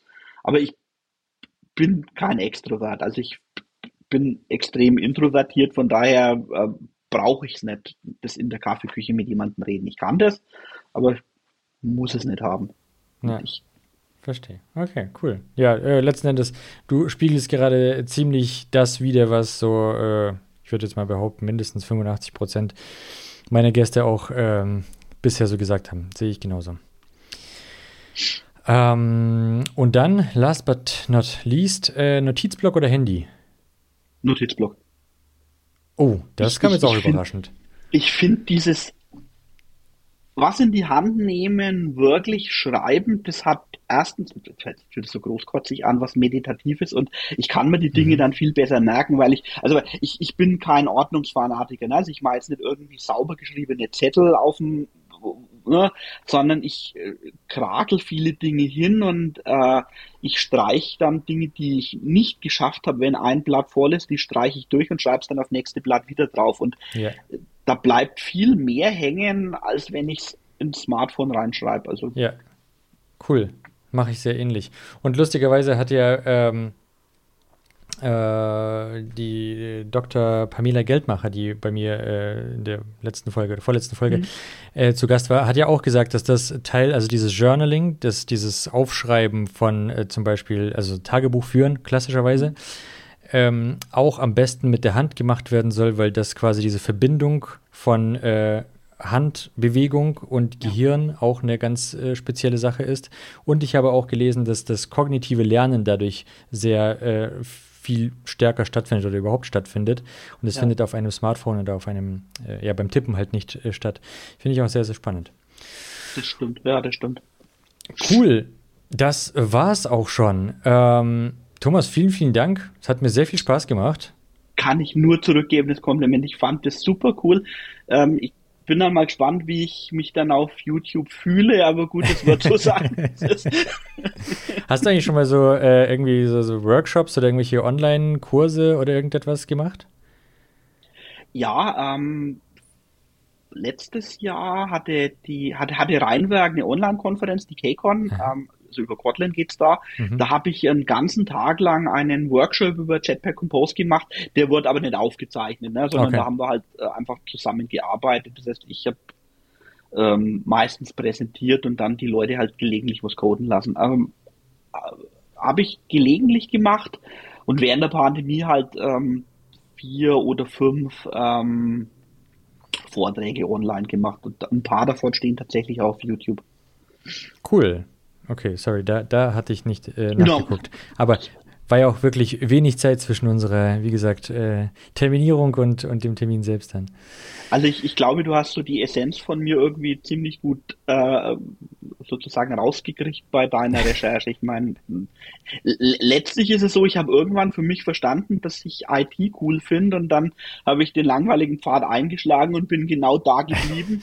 Vielleicht die, die, die, die allerletzte Anekdote, nachdem ich ähm, beschlossen hatte, von der Uni wegzugehen, musste ich ja mein Arbeitsverhältnis bei der Uni kündigen und dann ähm, hatte ich eine gewisse Zeit lang Leerlauf und äh, um halt ein bisschen Kohle reinkommen zu können, habe ich bei einer mhm. Zeitarbeitsfirma angeheuert mhm. und da war ich dann in der Endkunden-Hotline von einer Bank. Mhm. Und das war ein rattenscharfes Erlebnis, ne? weil ich meine, gut, du kriegst halt ein paar so Schulungen und äh, kriegst dann den Tag schon auch rum, mhm. aber was du als Callcenter-Agent leisten musst, ist der absolute Hammer. Ich bin da jeden, jeden Abend irgendwie so um acht, halb neun halb tot ins Bett gefallen. Moni hat gerade noch das Abendessen nämlich einflößen können. Das war's dann. Also von daher war ich froh, dass ich dann danach bei der BA anfangen konnte, mhm. weil da gab es dann wieder mehr Privatleben. Aber das war echt ein Knochenjob. Und äh, seitdem habe ich für jeden, ähm, der, der in einem Callcenter arbeitet, Monster. Also das, das war eine spannende Erfahrung. Das war. Aber in, äh, wie, inwiefern? Also inwiefern ist das anstrengend? Also ich kann mir es psychisch anstrengend vorstellen, wenn irgendwelche sauren oder Kunden anrufen, die unzufrieden sind. Aber ähm, beschreib mal du, was, was ist da anstrengend? Du weißt nicht, was dich erwartet. Also ich meine, wenn du dir jetzt sozusagen das Portfolio von einer Bank vorstellst, das geht ja von Baufinanzierung über eine Überweisung ist nicht durchgegangen, mhm. irgendein Schwachkopf, der dreimal das falsche Passwort für sein Homebanking eingetippt hat und aber dann irgendeinen armen Callcenter-Agenten zur Sau machen will. Also weißt ja. du, ja, ja. du, du, du, du weißt einfach nicht, was auf dich zukommt und ne, du bist dann wirklich dankbar, wenn du jemanden hast, der halt einfach freundlich mit dir spricht und denkst dann, mhm. du hast jetzt wieder irgendeinen Schwachmaten, der dich einfach in den Hörer äh, schreit sozusagen. Okay. Das, das war. Und dann halt auch schnell reagieren noch zu müssen. Ne? Du, der, der will irgendwas von dir, dann musst du die Fallakte raussuchen, dann musst du gucken, okay, was ist denn überhaupt der Sachverhalt? Und das muss ja so schnell wie möglich gehen, weil du hm. musst ja möglichst vielen Kunden zur Verfügung. Das ist irgendwie gegen eine Art von Stoppuhr arbeiten. Das mhm. fand ich extrem stressig. Aber das war jetzt keine Akkordarbeit. Du wurdest da jetzt nicht pro nein, Kunde. Nein, nein, okay. nein, nein, nein. Ähm, äh, ist das, das heißt, aber das ist psychischer Stress im Sinne von, dein Adrenalinlevel ist wahrscheinlich permanent ja. ziemlich hoch. Ja, genau. Ja, genau. das, okay, wow. Das ja, erklärt das dann auch das schnelle auch. Einschlafen zu Hause, ne, wenn es dann abgebaut mhm. wird, dass es sagt, okay, okay, und jetzt. Ja, ja, ja. Krass, wow, okay, das hätte ich jetzt nicht so auf dem Schirm, weil immer, wenn ich die Leute anrufe, klingen sie immer super entspannt. Ähm, interessant, ja. Also was ich für mich da halt mitgenommen habe und das ziehe ich tatsächlich durch. Ähm, wenn ich von der Hotline wirklich was will, dann bin ich freundlich und höflich. Ne? Ich meine, wenn, wenn mir einfach nur, wenn, wenn mich jemand anruft und mir irgendeinen Scheiß verkaufen will, dann lege ich einfach auf. Aber ich meine jetzt, ne, genau. ne, wenn ich jetzt irgendwo anrufe, weil ich von irgendjemand was will, dann habe ich für mich wirklich mitgenommen, sei freundlich und sei respektvoll zu den Leuten, weil die tun ihren Job. Und auch ja. wenn im Vorfeld was scheiße gelaufen ist, die können üblicherweise nichts dafür. Ne? Die, die ja. sind einfach jetzt nur die, die es ausbaden müssen und ja. das kann ich auch in einem freundlichen und höflichen und respektvollen Ton machen. Und das war für mich sozusagen das Wichtigste, weil sich tatsächlich jetzt, das ist jetzt ja 20 Jahre her und ich mhm. tue es immer noch. Und das das, das ist ein schönes Schlusswort, weil ähm, ich weiß nicht, von wem dieses Zitat ist, aber ich habe auch mal gelesen, äh, dass ein Menschen oder den, den Kern eines Menschen erkennst du am besten daran, wie er sich mit Leuten verhält, von denen er nichts bekommt oder von denen er, von denen er nichts haben kann. Und ähm, ja, ich bin auch absolut der Meinung, man sollte einfach mit jedem, ich kann es auch absolut nicht nachvollziehen, wie sich manche Leute ähm, ja, gegenüber Leuten aufführen, sei es jetzt irgendwelchem Personal, äh, also bediensteten Personal oder ob es irgendwelche Hotlines sind, dass äh, einfach, ja, jeder hat sein Päckchen zu tragen, jeder hat seinen Kampf mit sich, äh, das darf man nie vergessen und man muss einfach immer freundlich bleiben. Richtig. So ist das. Cool. Vielen, vielen Dank. Das war ein super schönes Abschlusswort. Ähm, hat mich gefreut, dass du da warst. Ich auch. Nochmal vielen, vielen Dank für die Einladung. Ich fand es super cool. Sehr gerne.